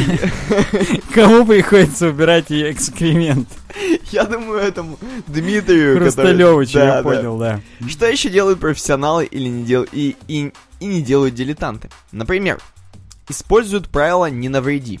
И понятно, что твой код, который ты пишешь, код, а я напоминаю вам, это Хабр Хабр, это статья для программистов. И здесь будет все именно про код. Поэтому тот код, который вы пишете, он не должен навредить ломать программу. Первое. Контроль качества не должен ничего найти. То есть, э, когда, ва- ва- короче, вас проверяют, служба контроля нашла в вашем коде ошибку, а говорит этот чувак, который Варнавский, будем каждый раз вспоминать про Варнау, Да. Он нередко, ну, возможно, это перевод, опять же, нередко наблюдал такую не, не ситуацию. перевод, я видел. Это он прям. Прям он. Авторская статья, да. Говорит, вот нередко вот видел такую ситуацию, что хоп, и чуваки-программеры, они просто заведомо нерабочий код выпуливают. И там что хочешь делают у тебя. Вот просто нерабочая хренотень, дефективный код, дефектный. И все. Идем Не- дальше. Не, недееспособный, даже Недееспособный. Не надо такое делать, господа, это непрофессионально. Используют автоматизированное тести- тестирование, что нужно делать, что профессионалы делают. Эм, и есть действительно автоматизированное тестирование, то самое. Ну, это очевидно, это как бы... Очевидно. Можно даже вот на этих именно программистских. Мы же здесь все идеальные программисты. Конечно. Все эти пункты, можно их, как бы сказать... Там просто дальше интересно. Дальше будет круто. Да. Я продолжаю про профессионализм. Нужно писать гибкий код. Нужно учиться самому. То есть, э, если ты 40 часов в неделю работаешь, 20 часов еще дополнительно, то есть 60 часов у тебя будет занято в неделю, Так. 20 часов выдели для самообучения. Как хочешь. Что хочешь делать. Ну, слушай, я думаю, из них 2-3 часа это наш подкаст. Согласен. Так. Знайте свою область, э, чтобы быть профессионалом. И здесь написано, вы должны знать, что такое диаграмма Наси Шнейдермана. Алгоритм быстрой сортировки. Что означает термин «бесхозные данные»? И для чего нужны таблицы Парнас? э, возможно, Насси Шнейдерман. Но неважно, мы знаем все равно. Да, чтобы быть профессионалом, вам нужно знать фундаментальные основы профессии. Наш, наш любимый постулат, постулат сурового веба Fundamentals. Да, не останавливайся в обучении, в принципе. Если ты вот, опять же, что-то выучил, ты должен эм, думать, как дальше ты это применить. Или Как учить дальше, да. Что дальше думать, да. Тренир- тренируйся. Это значит, применяй на практике то, что выучил. Я пытаюсь как-то Да. интерпретировать. Работай совместно, но это просто о том, что совместная работа это что-то новое, обучение чему-то новому. Это, да, дополнительная практика. То, что делают в команде, да никогда не заменит то, что ты один дома под ночью под одеялом делаешь. Home Alone. Учите других. Обязательно, чтобы быть профессионалом. Надо рассказывать, говорить. Ну, не то, что э, имеется в виду учите других, то, что ты сам тупой, ничего не знаешь, и что и будешь других учить. Нет. А то, что у вас прям от зубов отскакивает. Имеешь в виду, как в анекдоте, я уже даже сам понял, а они не поняли? Да. Вот. Знайте предметную область. Опять же, это уже было, мы уже говорили об этом. Хотя здесь мне что-то понравилось. Есть порочная практика, работает только по спецификации. Это верхний профессионализм. Когда мы всю мыслительную деятельность поручаем аналитикам... Не, мне это не понравился пункт. А знаешь, что мне здесь нравится? Ну-ка. Это как совет, когда водителя новые выходят на дорогу, Так. как э, на рейс. Им говорят, что нужно не по правилам ездить, а нужно чувствовать дорогу. Вот тут то же самое. Нужно знать свою предметную область, и даже если в спецификации написано делать там вот так, есть всегда какие-то способы, полифилы, лолипопы. Всегда есть возможность что-то вот сделать. Кэнди-шопы, я бы даже сказал. Да, да, Кэнди Бобер. Кэнди-бой. Понимают интересы работодателя и заказчика профессионала. Если у вашего работодателя проблемы, это и ваши проблемы написано здесь. И последний пункт скромны профессионала. Потому что профессионал это не непогрешимый царь горы. Я видел примеры, когда даже самые квалифицированные разработчики ошибались. Ну, в общем, вы понимаете, опять же. Это первый пункт, все. Профессионализм. Нужно быть профессионалом своего дела. Мы прошлись вот по этим небольшим подпунктикам. Второй пункт. Говорите нет. И мне здесь очень нравится иллюстрация, которая, собственно, вообще говорит обо всем пункте. Да, согласен, Здесь- она красноречива, как никогда. Здесь два римляна, грека, кто это? Египтянин. Египтянина. Два египтянина, которые, собственно, находятся с колбой, с конем, С палочками и с колбочками. да, и с ноутбуком, и написано, «Э, ко вторнику нам нужен сферический конь. Заказчик очень ждет, один другому говорит. А второй ему отвечает, нет, вакуум привезут только в среду, и мы не успеем поместить туда коня. Это настоящий идеальный программист, он может говорить нет. И мне очень-очень нравится, опять же, первая фраза. Рабы не могут сказать нет. А Рабы наемные не рабо- мы. Да, а наемные работники могут. Поэтому, чтобы не быть рабом, Надо быть завоевателем, как минимум. Надо м, говорить нет, учиться говорить нет, потому что когда вы не смогли сказать нет, вам придется это сделать. Вот что хотите делать? А если вы не сможете это сделать, вы расстроите заказчика. Возможно, расстроите работу, возможно, вас уволят. Нахрен. Вот именно. И особенно он упирает на то, что не надо говорить слово «вы постараетесь». Я постараюсь, я постараюсь.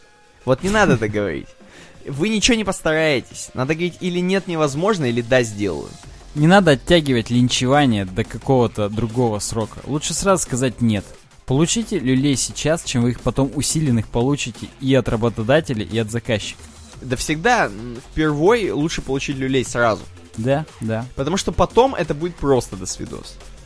Ну, вот об этом пункт. Говорить нет, это нужно уметь говорить нет, это просто профессионализм. Опять же, еще один из пунктов. Это еще и soft skills. Нужно уметь не дрогнуть, когда говоришь нет. Ну да. и- Смотреть четко в глаза и говорить, ну нет, не, чуваки, невозможно. А может быть так объяснить, почему нет? Что тебе скажут, ну окей, да, действительно нет, и может быть даже мы тебе как-то поможем, чтобы это было не нет, а да, например. Может быть тебе там еще там, еще программера выделят команду, или еще какой-нибудь такой прикол. Ну, или хотя бы просто с пониманием отнесутся и не уволят. Мгм. Третье. Как сказать «да» язык обещаний. Один мой хороший, но неопытный друг встречался с клиентом по сайту и пригласил меня на переговоры.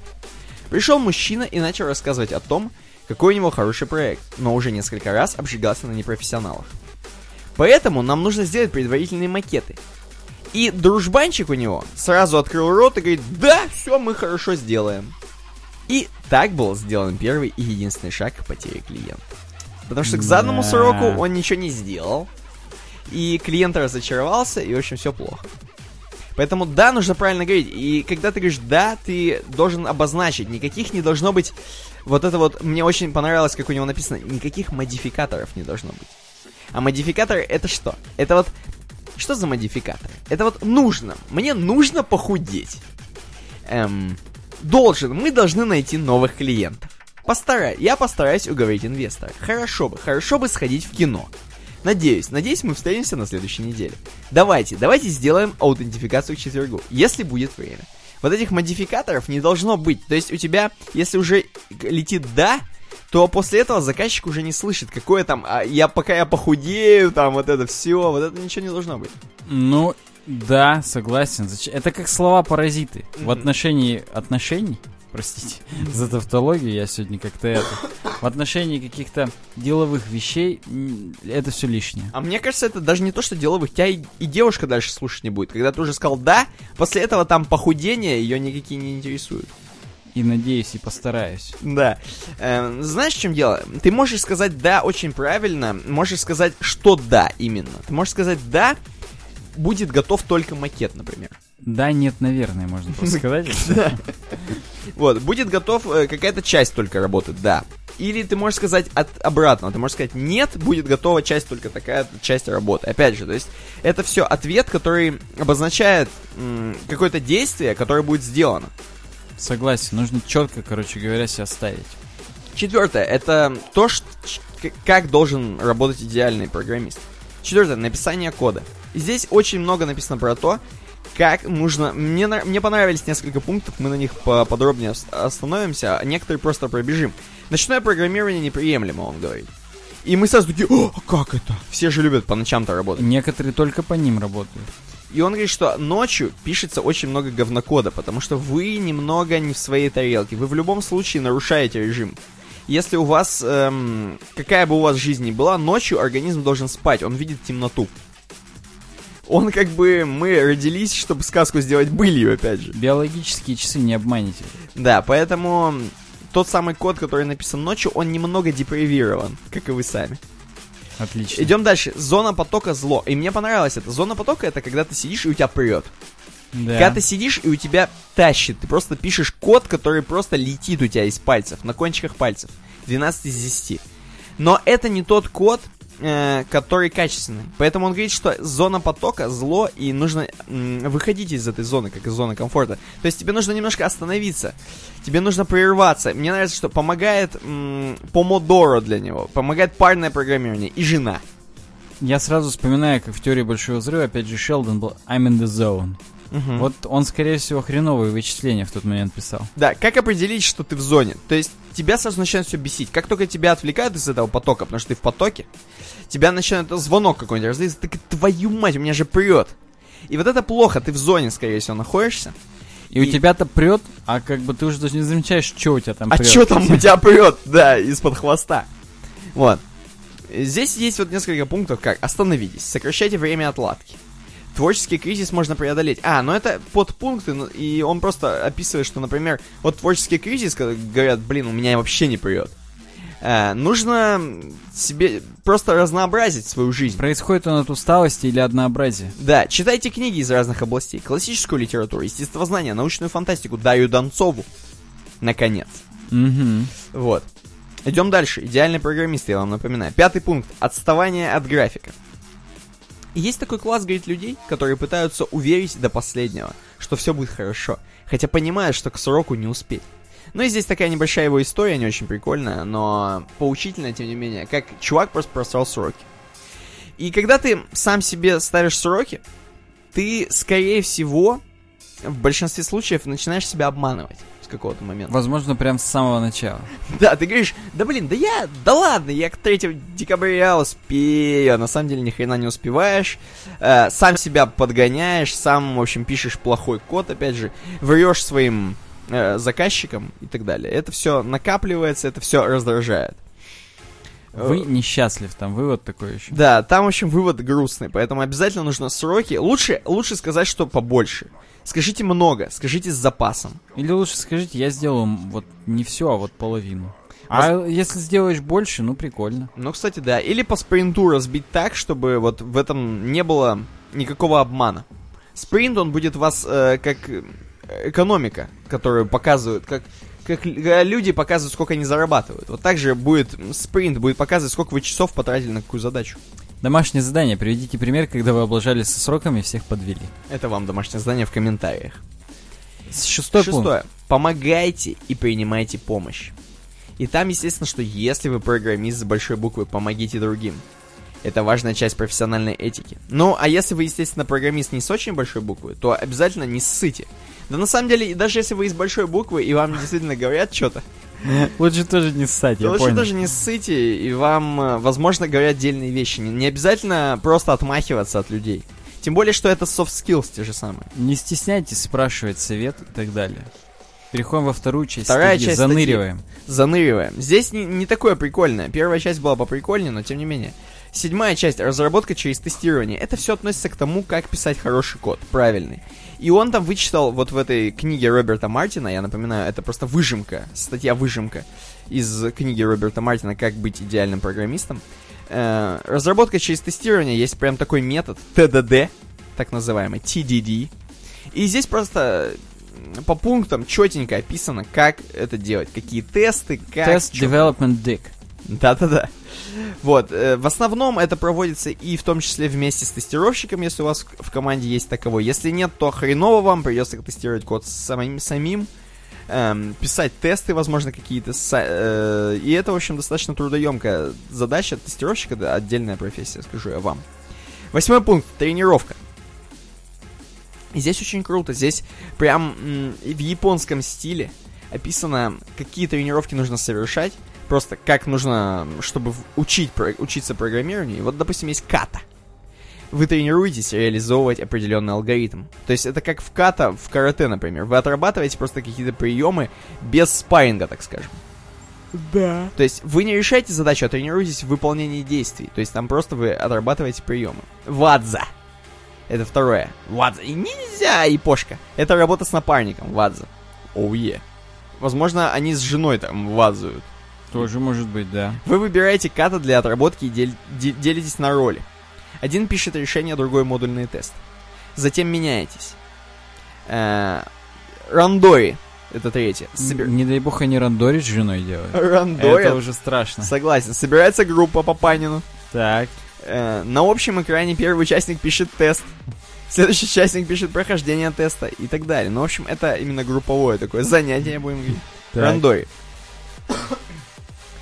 Девятый пункт, по-моему, не последний. По-моему, еще не последний. Не-не, тут еще что-то есть. Приемочное тестирование. Это все давайте опустим, потому что это реально про тестирование. Почитайте, кому интересно. Здесь очень много господин Мартин уделил внимание тестам. Видимо, он собаку съел на этом. Возможно, он тестировщик. Возможно, он не только съел эту собаку Папанина, опять, же. Десятое. Страте- стратегия тестирования. Я напоминаю, не только съел. Здесь просто охре- охренеть сколько про это. Какие тесты? Компонентные, интеграционные, системные, Здесь исследовательные. пирамида Маслоу по тестам. Да. 5% тестов исследовательских, когда мы просто бродим по системе и ищем, чтобы поломать. Да. Ну и планирование. Это, опять же, хочется постоянный пункт, но это еще не последний. Одиннадцатый пункт. Просто он говорит, что надо жить. Как сказать себе, что я делаю в 5 утра, во сколько я встаю, как дальше происходит жизнь. И так далее, и так далее, и так далее. Планирование — это залог успеха, потому что хаос — это залог неуспеха, как вы понимаете. Что еще происходит? Э, Двенадцатый пункт — концентрация. Концентрация это просто как сосредоточиться на деле. Э, Здесь очень много он опять же говорит о том, что не надо пить кофеина много, умеренные дозы кофеина. То есть, опять же, не надо быть депривированным, не надо спящим писать говнокод. Не надо работать под стимуляторами. Лучше выспитесь и поработайте нормально. Да. А еще, вон, еще лучше физические упражнения. Но физические упражнения, конечно, чтобы погонять кровь и лимфу. Эм, чтобы просто расслабиться, чтобы как-то сменить деятельность. Мой любимый вот этот постулат, ввод и вывод.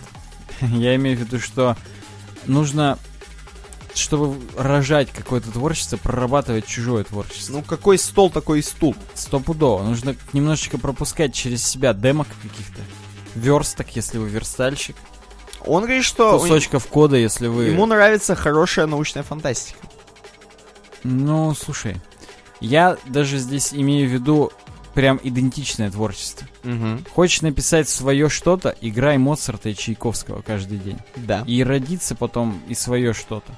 Причем не обязательно такой же, как у Моцарта и у Чайковского. Ты просто будешь чувствовать гаммы на кончиках пальцев. И они уже будут под э, влиянием твоей жизни, тяжелой, уже во что-то другое выражаться. Э, уклонение от работы, но это все к тем пунктам, к тем самым, когда ты говоришь нет или говоришь да, но здесь о том, что здесь ты по приоритету откладываешь какие-то задачи. И ты фактически сам себе говоришь нет зачем-то. Хотя э, приоритетно мы знаем эти те самые методы, когда «М, вот эта задачка очень сложная, я ее немножко отложу и сделаю лучше легкую. Этот метод, он работает э, крайне редко. В основном он не работает никогда, потому что приоритеты нужно выставлять, нужно понимать, какая задача, даже она самая невкусная. Даже это просто говнище вам на, положили на тарелочку, но она приоритетная, ее нужно выполнить. 14 Про- проект Uber Alice. Проект важнее всего, Да. как Deutschland, поэтому дальше. Ну, оценка. Здесь опять же оценка разработки, оценка, сколько это будет все выполняться, 10-11 недель. Это все к тому, что он очень часто повторяется почему-то в этой выжимке в данной. 15. Работа под давлением. Ну, понятно, что бесит, когда ты работаешь под давлением. Эм, И это никак на продуктивности не складывается. Лучше это давление, э, избавиться от него, как вообще вот, как ты можешь. Согласен. Ну и 16 здесь просто несколько пунктов.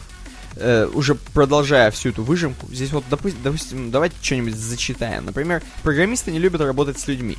Именно поэтому они и программисты. Они предпочитают работать с предсказуемыми машинами, чем с непредсказуемыми людьми. Узнали себя? Ну, Подписчики. я бы не сказал, что это как раз пункт не самого идеального программиста, потому что нужно все-таки Так soft skill. Здесь видишь, написано, что нужно иметь это в виду, Мгм. когда общаешься с другими неидеальными программистами, и это поможет тебе стать более идеальным. Мне нравится пункт программисты работают парами, если не всегда, то хотя бы иногда. Oh, yeah. Да уж. Ну вот, в общем, вот такая вот э, интересная статья-перевод книги Мартина, Лютера Кинга. Спасибо Владимиру Варнавскому, спасибо Варнаве, спасибо за то, что послушали меня. И разработка у нас на этом подходит к концу, господа. И сейчас немного светских новостей. А именно одна. А именно одна. Сегодня мы как бы по-новогоднему разработческие пацаны. Потому что действительно самый большой блок прошел. Александр, блок. А сейчас прям такие легенькие. Christmas. Мне вот интересно, мы когда-нибудь нашим подписчикам скажем о негласном градации подкаст у нас бывает двух видов. Блицуха, это когда он меньше двух часов, и бицуха. Это Ну, когда больше. да, блицуха это блиц подкаст. Да. А бицуха это когда у тебя бицепс вырос. Да, от того, как прям ты сжег на этом подкасте. Вот сегодня блицуха. Точнее, Почему? бицуха. Не, уже бицуха. Блицуха это когда, короче, часик мы побазарили, потом еще полчаса просто сиськи помяли друг друга. Вот, Потому что программисты работают в парах. Конечно. Следующая светская новость. Роскомнадзор заблокировал 127.0.0.1. Мгм. А Прям мы, шок сенсация. а мы знаем, что вот эти четыре числа через точки э, для всех это маска, та самая маска, как сказать, localhost-а. Ну, Не маска, а IP. Да, простите. э, Когда у вас, короче, просто вот вы заходите на этот адрес в браузере, легко и просто, и попадаете как бы, просто себе на банку. Да. На веб-сервер, который у вас вдруг Ну, есть. вдруг, если у вас крутится веб-сервер, вы попадаете на него. Можно просто написать localhost. И вы, по идее, тоже должны попасть на свой Ну веб-сервер. да, надо смотреть, чтобы в хост не было каких-то других ограничений, но по факту должно сработать. Ну и, в общем, здесь, эм, опять же, на Geek Times небольшой такой степ по поводу того, что в реестр запрещенных ресурсов недавно был включен адрес 127 или включен 127.0.0.1. И это как бы нас смешит, потому что Роскомнадзор как бы сам себя, свой localhost и заблокировал, запретил. Да. Хрен знает, почему это произошло, видимо, случайно, скорее всего. Ну, я думаю, что... Да, мало ли, опять какой-нибудь там Тверской суд постановил. Ну, они там, да, там Мосгорсуд постановил какие-то караоке бесплатно.ру заблокировать. Это реклама сейчас точно. Мне прям занесли они. Лично. Вот. Еще мне занесли 127.0.0.1. Чей именно? Мой лично, А, сам ну себе. понятно. Вот, ну вот такая вот смешная вещь. Кто понимает про все эти адреса, они, я думаю, сразу поржали. Они бы еще какой-нибудь 192. э, 168.0.1 Ну, роутер, то есть Да, свой, например. опять же. Ну, Но вот вообще оперативно был исключен из реестра IP. Ну, они поняли, наверное, подумали, ё-моё, подзатыльник дали этому мальчишке, который внес. Или девчонке этой, скорее всего, тетеньки старой. Возможно, и мальчишкам, и девчонкам. Тара-тара-та-та, а также их родителям. Та-та-та-та. Вот такие светские новости, господа. А теперь научпоп. Э, научпоп у нас сегодня какой? У нас сегодня емкий. Потому что, знаешь что? Три темы у нас там.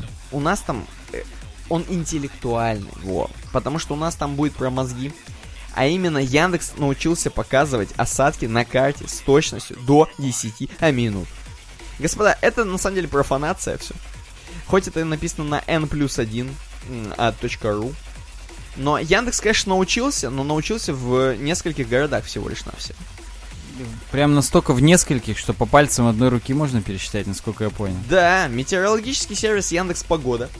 А мы все знаем этот сервис. Угу. Его можно встроить, наверное, у них есть какой-нибудь встроенный какой-нибудь э, виджет погоды Яндекса?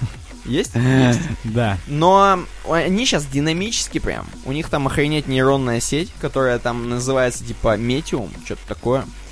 Как Имодиум и Пурген, вот Метиум. Она... Точнее, машинное обучение MatrixNet, технология машинного обучения, э, которую, видимо, хайпят очень сильно Яндекс. Пацаны, можно у них почитать в своем там бложике в этом. Мы про нее даже рассказывали, когда она только зарождалась, как сталь. Было, И было. закалялась. И сейчас они, смотри, используют. И они там, короче, прогнали кучу-кучу-кучу эм, фоточек, эм, погоды, я так понимаю, и кучу каких-то вот данных, в общем, тонны просто, big data прогнали сквозь свои ИИ, сквозь свои искусственные интеллекты, сквозь свою вот эту вот нейронную сеть, точнее.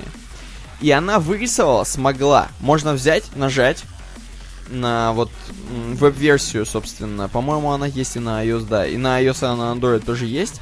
Можно просто зайти, и вот, например, погода в Москве сразу. Ты зашел, Да? и здесь в прямом эфире мы видим, что снег с дождем какой-то валит у пацанов в Маскал. Причем валит на протяжении всей Маскал. Да. Я вот сейчас отдалил. Так. И на самом деле довольно-таки большая часть центральной России, в принципе, задета. Вот в Уфе и Оренбурге тоже есть. Вот у нас в Челябинске не работает, в Екатеринбурге не работает. А вот в Уфе и под Уфой в некоторых городах, типа Нефтекамска, А есть может- показаны осадки. Может, у нас их просто, Просто нету? нет, может быть. Да. Тогда это вариант. Тогда это вариант. Но, тем не менее, вы можете посмотреть, а вот в Питере, что там сейчас? В Питере, Питере пить. Не успел. Там ничего, по-моему, потому что я сегодня проверял, ничего не было. Э, А мне интересно теперь, давай введем какой-нибудь город из Европы. Я из Америки вводил, тоже как-то не очень работал. Давай европейский. Париж. Ну давай я опять же отдалю, но нет, по-моему, чудо не случается. К сожалению, не случается, господа. Но, тем не менее, они работают, и нейронная сеть там пашет, она там что-то измеряет, бигдейту прогоняет. И скоро мы все будем видеть, как э, малый циклон движется на север, юго-запад, востока.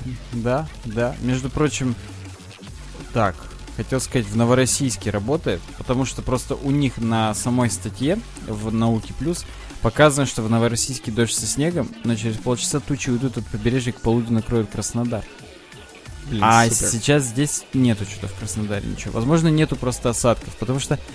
Давай так, там вот есть некие круги такие серые типа. Мгм, И вот все, что серое, там, видимо, не работает. А во всех остальных работает. И как бы там, стало быть, в Краснодаре работает, но просто осадков нет. Я так это вижу. Ю- UX. Ну да, да.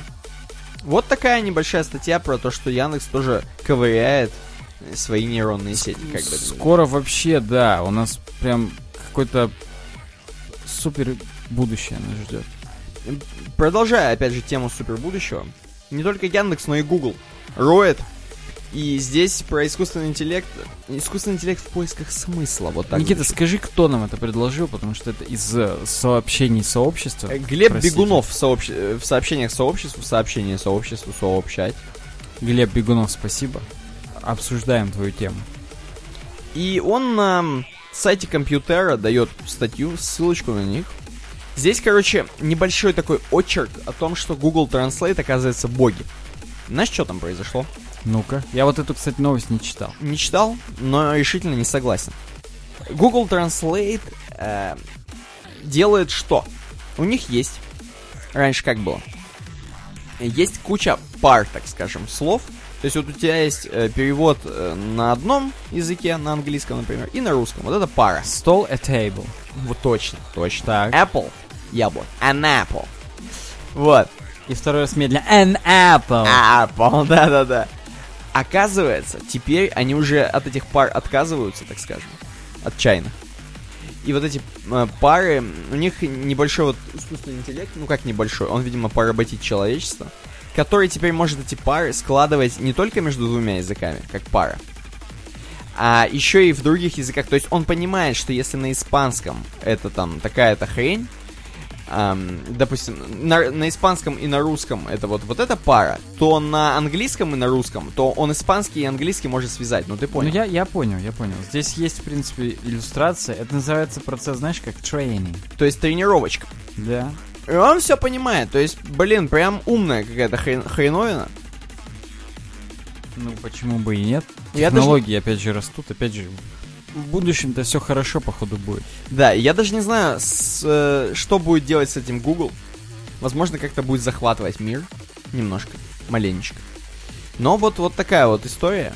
Больше ничего не буду рассказывать. Можно идти на закрывающую тему, которая закрывает научпоп. Целый новый мир на краю Солнечной системы. Да, это перевод на Geek Times.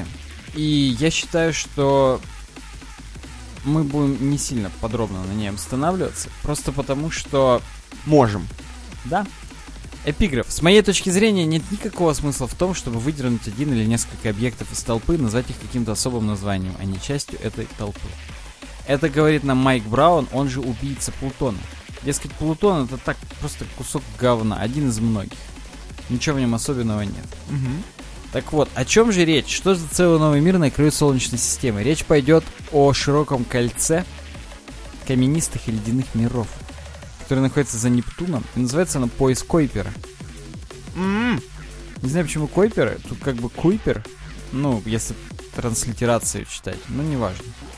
И если ты посмотришь на первую картинку, то он реально вокруг Солнечной системы, и вот где-то за Нептуном. Нептун скребет его немножечко. Да, есть такое. Шкрябает, я бы даже сказал. И весь этот пояс, на самом деле, он настолько далеко от нас, что до сих пор очень слабо изучен. И история начиналась с нескольких ледяных миров всего. Затем оказалось, что в этом месте идет очень плотное движение. С 92 года там были открыты сотни миров. Блин, когда говорят про ледяные миры, это North Skull сразу представляется. А, тебе да? А мне планета Ход. Из пятого эпизода. М-м. Там, где Хан Соло в кишки Люка положил, чтобы тот не, это, не обморозился. Хорошо, хорошо. Помнишь Хана Соло? Так вот, транснептуновый объект на втором скрине. Некоторые объекты такие большие, большие и округлые, как Плутон, большинству из них просто не хватает гравитации, чтобы перевести себя в такую форму. Я вот не знал до этой статьи, а оказывается, почему планеты круглые. Ну, шарообразные. Потому что они скатались из дерьма и говна, и палок. Потому что их так гравитация вертит, что они скребутся об темную энергию и темную материю. На детородном органе. верно? Да, и она их отшлифовывает. Ни хрена себе. Поэтому есть очень легкие тела. Поэтому астероиды не круглые. Они легкие слишком. Их недостаточно раскручивает все вот это и обволакивает, поэтому они щербатые. Ну да.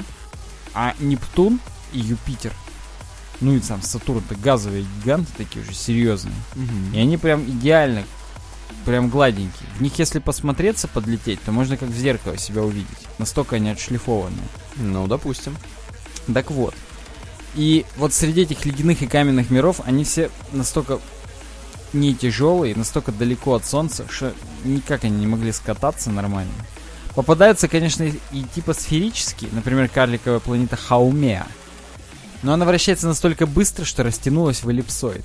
Я думал, карликовая планета же. Практически, да. И тут, понимаешь, ее розета расхреначила. Она вроде круглая, ее гравитация раскручивает, Ага. но вокруг своей оси она крутится так быстро, видимо. Хотя не знаю насчет своей или вокруг Солнца, но ее аж вытягивает чуть-чуть. Прикольно. Да, но ладно, просто эллипсоид. Один из способов изучения другого мира, ну, вообще, как мы большинство звезд там и планет измеряем? По отражению света от них. И опять же, классическая тема, что некоторых звезд, возможно, уже и нет. Но мы все еще видим их отражение и будем еще несколько лет, там, сотен тысяч лет видеть. Так вот, так мы изучаем многие планеты, например, Луну, потому сколько от нее света отражается солнечного в нашу сторону. Поэтому то, что она иногда полумесяц, а иногда целая, показывает о том, что она крутится, и мы ее закрываем от Солнца сами, вместе с Землей. Короче говоря, Хаумеа, неровный эллипсоид, его кривую блеска вот эту вот, которая показывает, так скажем, какое полушарие его видно, как он поворачивается и полностью он виден, или наоборот минимально виден. То есть по оси Y видно, сколько, как сильно мы его видим, яркость. И здесь практически синусоида, но она неровная. Была бы ровная, значит стопудовый шар. Она неровная, поэтому он косой немножечко. То есть, с одной стороны, максимальная яркость там, ну тут шкала не подписана, допустим, там 1, а с другой 0,8. Прикольно. То есть вот серым здесь показано, как было бы, если бы был, был, был шарообразная форма, а вот тут сиськи такие неровные. Поэтому как бы да. Кроме этого, есть видос Хауме и ее темное красное пятнышко. Ну, тут просто еще количество света, оно в спектре немножечко разное. Поэтому мы можем полагать, что частично она красная сбоку. Это планета. Или, ну, карликовая планета, пусть так. Кроме этого, есть еще другие неровные объекты. Здесь в 89-м на радаре высокого разрешения изучали один из астероид 4769 Касталья. И он как арахис. Гантелька такая. Да, вижу. И тогда определили, что есть новый класс астероидов, который известен сегодня как тесная двойная система. Такие астероиды состоят из двух небольших объектов, массы которых не хватает для придания им сферической формы. Формы. Сферического порно не хватает массы, касающиеся они друг друга, опять же. Оу, То есть, видимо, им хватило массы, чтобы сдвинуться друг к другу, но вот чтобы нормально отшлифоваться, не получается. До хрена сейчас таких объектов было найдено уже с тех времен, и в том числе, например, картиночка есть 624 гектор, находится в окрестностях от юпитерских точек Лагранжа. Понял, да? Отлично. Я знаю, где это. Я сейчас поеду туда. Ты, в принципе, можешь найти точки Лагранжа очень быстро, да? На ощупь. Конечно. Так вот, здесь, конечно, пишет, что вы можете поставить под сомнение, потому что это художник нарисовал. Ну да, я ставлю. Но таких до хрена. Вот, например, астероид 25143 и Токава, это уже фоточка. Ну ладно. Короче говоря, long story short, у нас в Солнечной системе есть до хрена неровных объектов, чью неровность мы можем подтвердить по кривым яркости вот этим. И все. Почему бы и нет? Вот разные абсолютно системы бывают, двойные, вращающиеся, вращающиеся и так далее. Мы можем прогнозировать вообще, почему мы окружены такими, как гравитация вообще влияет на шлифовку тел. И да, познавать наш мир дальше. Ну это круто, круто. Ты вот знал, что бывают такие двойные системы? Я нет.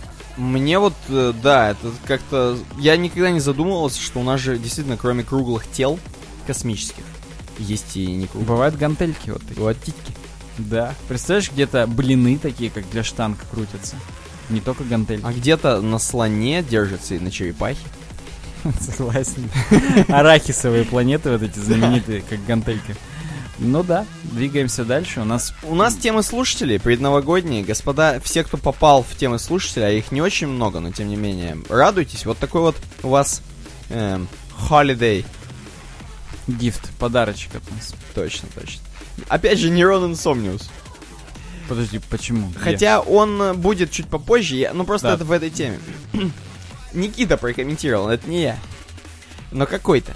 Я напоминаю, у нас теперь есть регистрация, и теперь, скорее всего, мы будем знать всех в лицо, потому что вы с этой же почтой пойдете на граватаре себе сделаете аватарку, и все будет круто. Ну и потому что у нас там надо паспортные данные указывать и кар- номер карточки. Снился. Да. Никита прокомментировал. Дорогая редакция, выскажите свое мнение по поводу virtual reality в вебе или в веб VR. Есть ли у кого... Есть ли у этого перспективы? Или также будет мало востребовательно, как и веб-аудио? Или вообще весь этот VR-тренд исчезнет в 2017 и прикладывает ссылочку на webvr.info. webvr.info, чтобы вы понимали, это JavaScript библиотека, насколько я помню Причем экспериментально. Экспериментальная как музыка, которая должна помогать, точнее, делать поддержку, давать поддержку виртуальной ре- вир- девайсам виртуальной реальности, таких как Oculus Rift, HTC Vive, Samsung Gear VR или Google Cardboard в вашем браузере. Я скажу сразу, тут много чего написано интересного. Но это- работает только в Firefox Nightly, в экспериментальных билдах Chromium и в Samsung интернет-браузере для Gear VR. для геев VR. Мгм. Сразу скажу, господа, почему технологии развиваются? Из-за порно. Так, Эм, в VR есть порно, оно, возможно, хорошо, оно, возможно, да, но порно можно смотреть и без VR. Все, конец. ну подожди, подожди. До этого были журналы, их смотрели, а потом появилось видео. Да, это как бы новый скачок, но это все-таки скачок от эм, изображения статического к видео. А здесь как бы нет скачка от видео. Здесь от видео к видео, по сути. То есть Virtual Reality нам не добавляет то, что у нас сосуд. Ну да. 4 D кинотеатра не получается. Вот. Только если у нас реально не сосуд. Ну, согласен, да, но тут уже Samsung Gear VR только помешает в этой ситуации. Да, хотя хрен его знает. Но, тем не менее, вот, господа, это просто такое начальное мнение. А дальше про WordPress. Я не читал, если честно, тему про WordPress. Я читал. Ну давай ты расскажешь. Просто на wordpress.com можно теперь встраивать VR-ные видосы. ё Блин, здесь Русабилити нам сообщает, но я позволю себе перейти на оригинал, по ссылке теперь поддерживает. Я перешел тоже. И там на блоге wordpress.com рассказывают, что можно теперь 660, да, 630-градусные контенты выкладывать. 630, не 360, а 630 именно. Да, у меня именно 630. У вас 360. Слушай, я нормально, кстати, здесь прикольно. Если у вас браузер с веб-VR, то появ- появляется кнопочка VR. Вот у меня в Safari, я просто пытаюсь сейчас посмотреть, вот 360 фотос я жму. И я могу просто двигать рукой, как Я- на панорамах, так скажем. Я тоже двигаю рукой, как на панорамах, Вот. или стрелочками.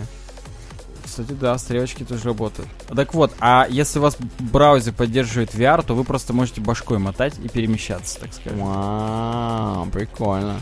И в WordPress есть нативная embed вот этого вот. Откуда брать такой контент, я не знаю, если честно. Из порно.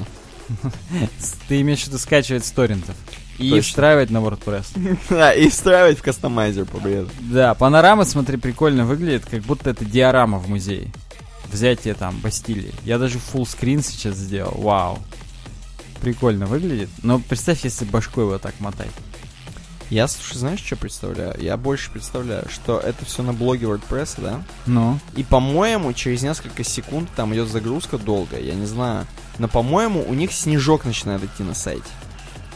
Я сейчас Ctrl-R. Э, ну, у меня он что-то остановился. Да, идет, идет. Ну, ты же помнишь, что в джетпеке есть такая Да, они пользуются, походу, этой хреновиной. Шорт-код даже они для этого сделали, VR. Это уже не про снежок мы. Это мы да, это мы обратно к. VR. Отскочили. И там есть View 360, View Cinema. Ну и 630 для меня специально. Да, м, в общем, Так снежок... что это к вопросу, нас же просили сказать, каково наше мнение. Ты вот сказал, что маловероятно. И очень. Я считаю, что все упрется в то, что вот если придумают, это круто сжимать, и чтобы даже самые слабые девайсы не разряжались сразу в ноль от этого, Мгм. то тогда и будет иметь право на существование. А если нет, то так это и останется нереализованной технологией, примерно как и HD-DVD. Ну, HD-DVD просто проиграл Blu-ray, а VR проиграет жизни реально. Да вот да. В какой-то момент я уверен к этому вернуться, когда уже технологии шагнут. Когда на ховербордах будем летать. Да, но вот то, что прямо сейчас, я что-то сомневаюсь. Я склонен разделить Никитин скепсис. Господа, Нейрон Insomnius продолжает бомбить. Следующая тема от него, и это проект Fly AI. Вот так вот. То есть Fly Artificial Intelligence. Fly Искусственный... здесь не в смысле летать, а в смысле... Муха. Ух ты. Искусственный интеллект обеспечивает существование колонии мух. Здесь в Geek Times статья о том, что в Миннесоте занимаются чем только не занимаются. Здесь сразу Терминатор у нас на картиночке. Мгм. А Миннесота это в США такой вот есть. э, Штат, в котором есть город Дулут. Возможно, это очень маленький какой-то городок, в котором там три землекопа сидит. Скорее всего, так и есть. И вот этот вот ученый Дэвид Боуэн какой-то. И вот этот Дэвид Боуи практически. Он что творит? Он закрыл мух и издевается над ней.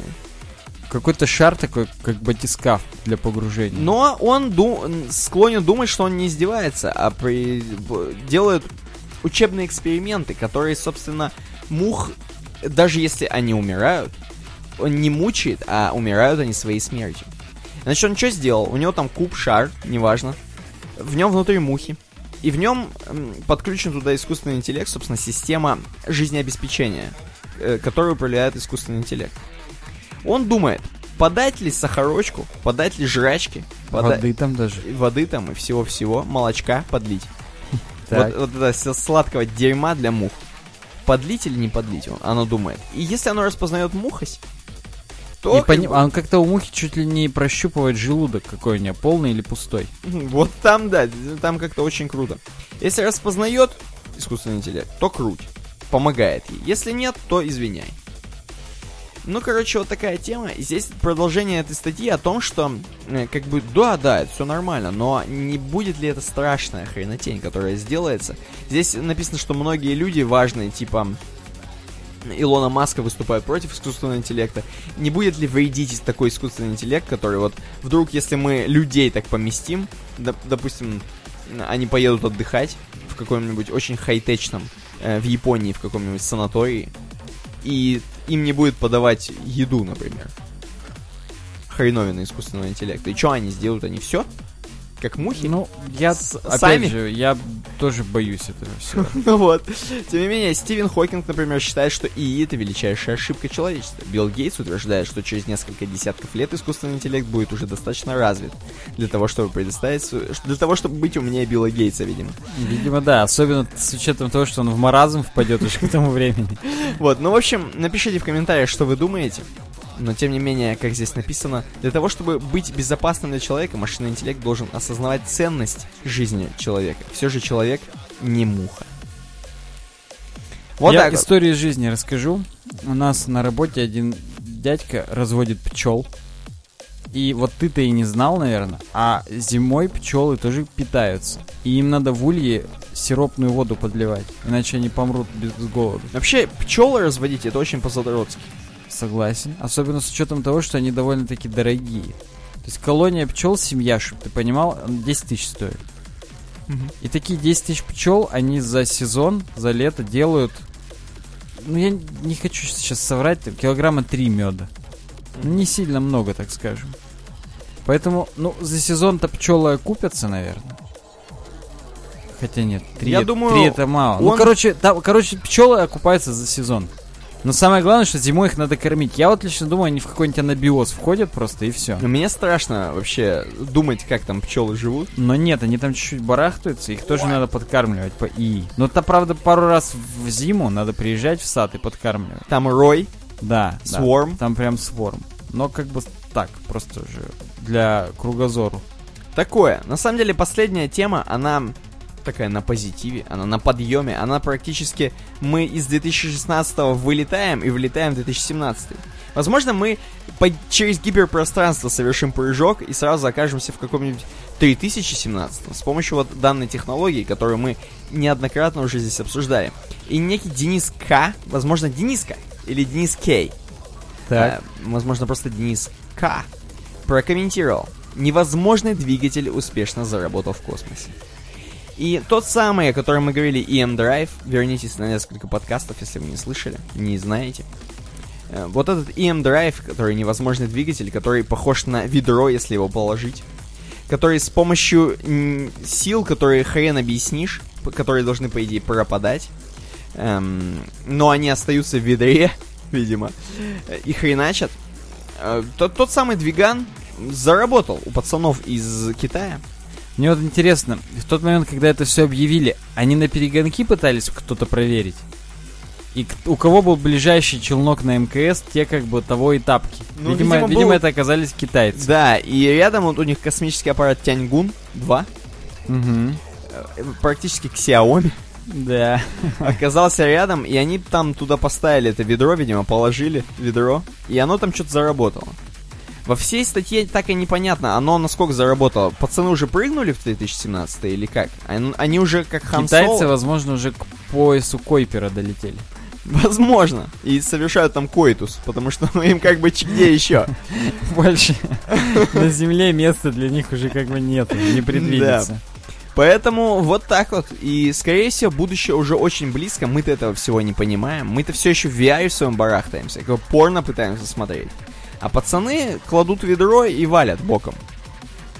Вот такая вот статья. Почитайте, кому интересно. М, Вот так. Слушай, надо уже обойку обсуждать. Да не только обойку, нам надо напомнить всякое. Давай, что напомним?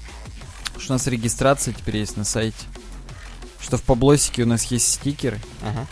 И что в сайт-баре нам можно предлагать темки. Супер. Да. Будем с Новым годом как-то поздравлять? Или пока не будем? Ну, у нас же отдельное поздравление с Новым годом заготовлено. Не хотелось, да, как-то рассказывать об этом? Но, да, но просто для тех, кто вдруг в танке будет, или будет там беспробудно пить, или уже слушает 3 января, например. Да, с наступающим или наступившим всех 2017 годом. Я думаю, что это будет больше, чем просто слово 2017, да, для нас всех. Посмотрим. Это же через 10 лет после 2007, поэтому действительно больше, чем просто 2017. Согласен, согласен. Мы надеемся, что мы останемся с вами на протяжении всего 2017 А, будем вас радовать еще больше. И еще больше мы надеемся, что вы с нами останетесь. Кстати, да. И что вас станет все больше и больше. Будете как китайцы плодиться коитусом. Да, да. Давай-ка бойки. Где наш подкаст, Никита? Выручай. Ищи. Я думаю, наш подкаст это горизонт, например. Какая часть горизонта? Левая светлая или правая темная? Вся, которая вот эта яр- яркенькая, оранжевенькая. То есть зарево. То есть Зарио, да, и Марио. И все смотрят такие, короче, везде темнота, им холодно. И их только вот одно греет, одна мысль о будущем подкасте. И вообще о нашем проекте Design и о суровом вебе в частности. Я с тобой согласен. Прям каждая темка это фотоны света, которые излучаются этим всем заревом. Угу. Я, конечно, хотел сказать, что наш подкаст это вот этот столбик. Табличечка вот эта. Да, но она здесь какая-то недвижимая, холодная. И как Согласен. жезл у гаишников. Зачем плохие ассоциации людям навеивать? Я считаю, что да, зарево это оно. Оно как-то вселяет надежду. Такое рож- рождественское здесь оно все, новогоднее получилось, Мгм. зимнее. Поэтому напомним, что на нас можно подписаться ВКонтакте, в Твиттере, в Фейсбуке, в Инстаграме, в Гугл Плюсе. Можно на iTunes нам ставить звездочки, писать отзывы. Уже месяц никто ничего не писал и не ставил там на iTunes. Мгм. Там поворошите маленько. Да, поворошите там, полежки переверните, а то там у нас тлеет уже все. Угольки. Да, на Ютубе можно ставить пальцы вверх, писать комментарии. Ну и подписывайтесь вообще везде. Все, все будет круто. Увидимся в новом году. У- увидимся уже, скорее всего, в новом году, да. Ну, Хотя, как бы все равно через неделю. Да, но в новом. Но в новом году. Поэтому удачного всем дня, недели, празднования и вот этого перехода из одного года в другой. Да. Всем пока. Пока.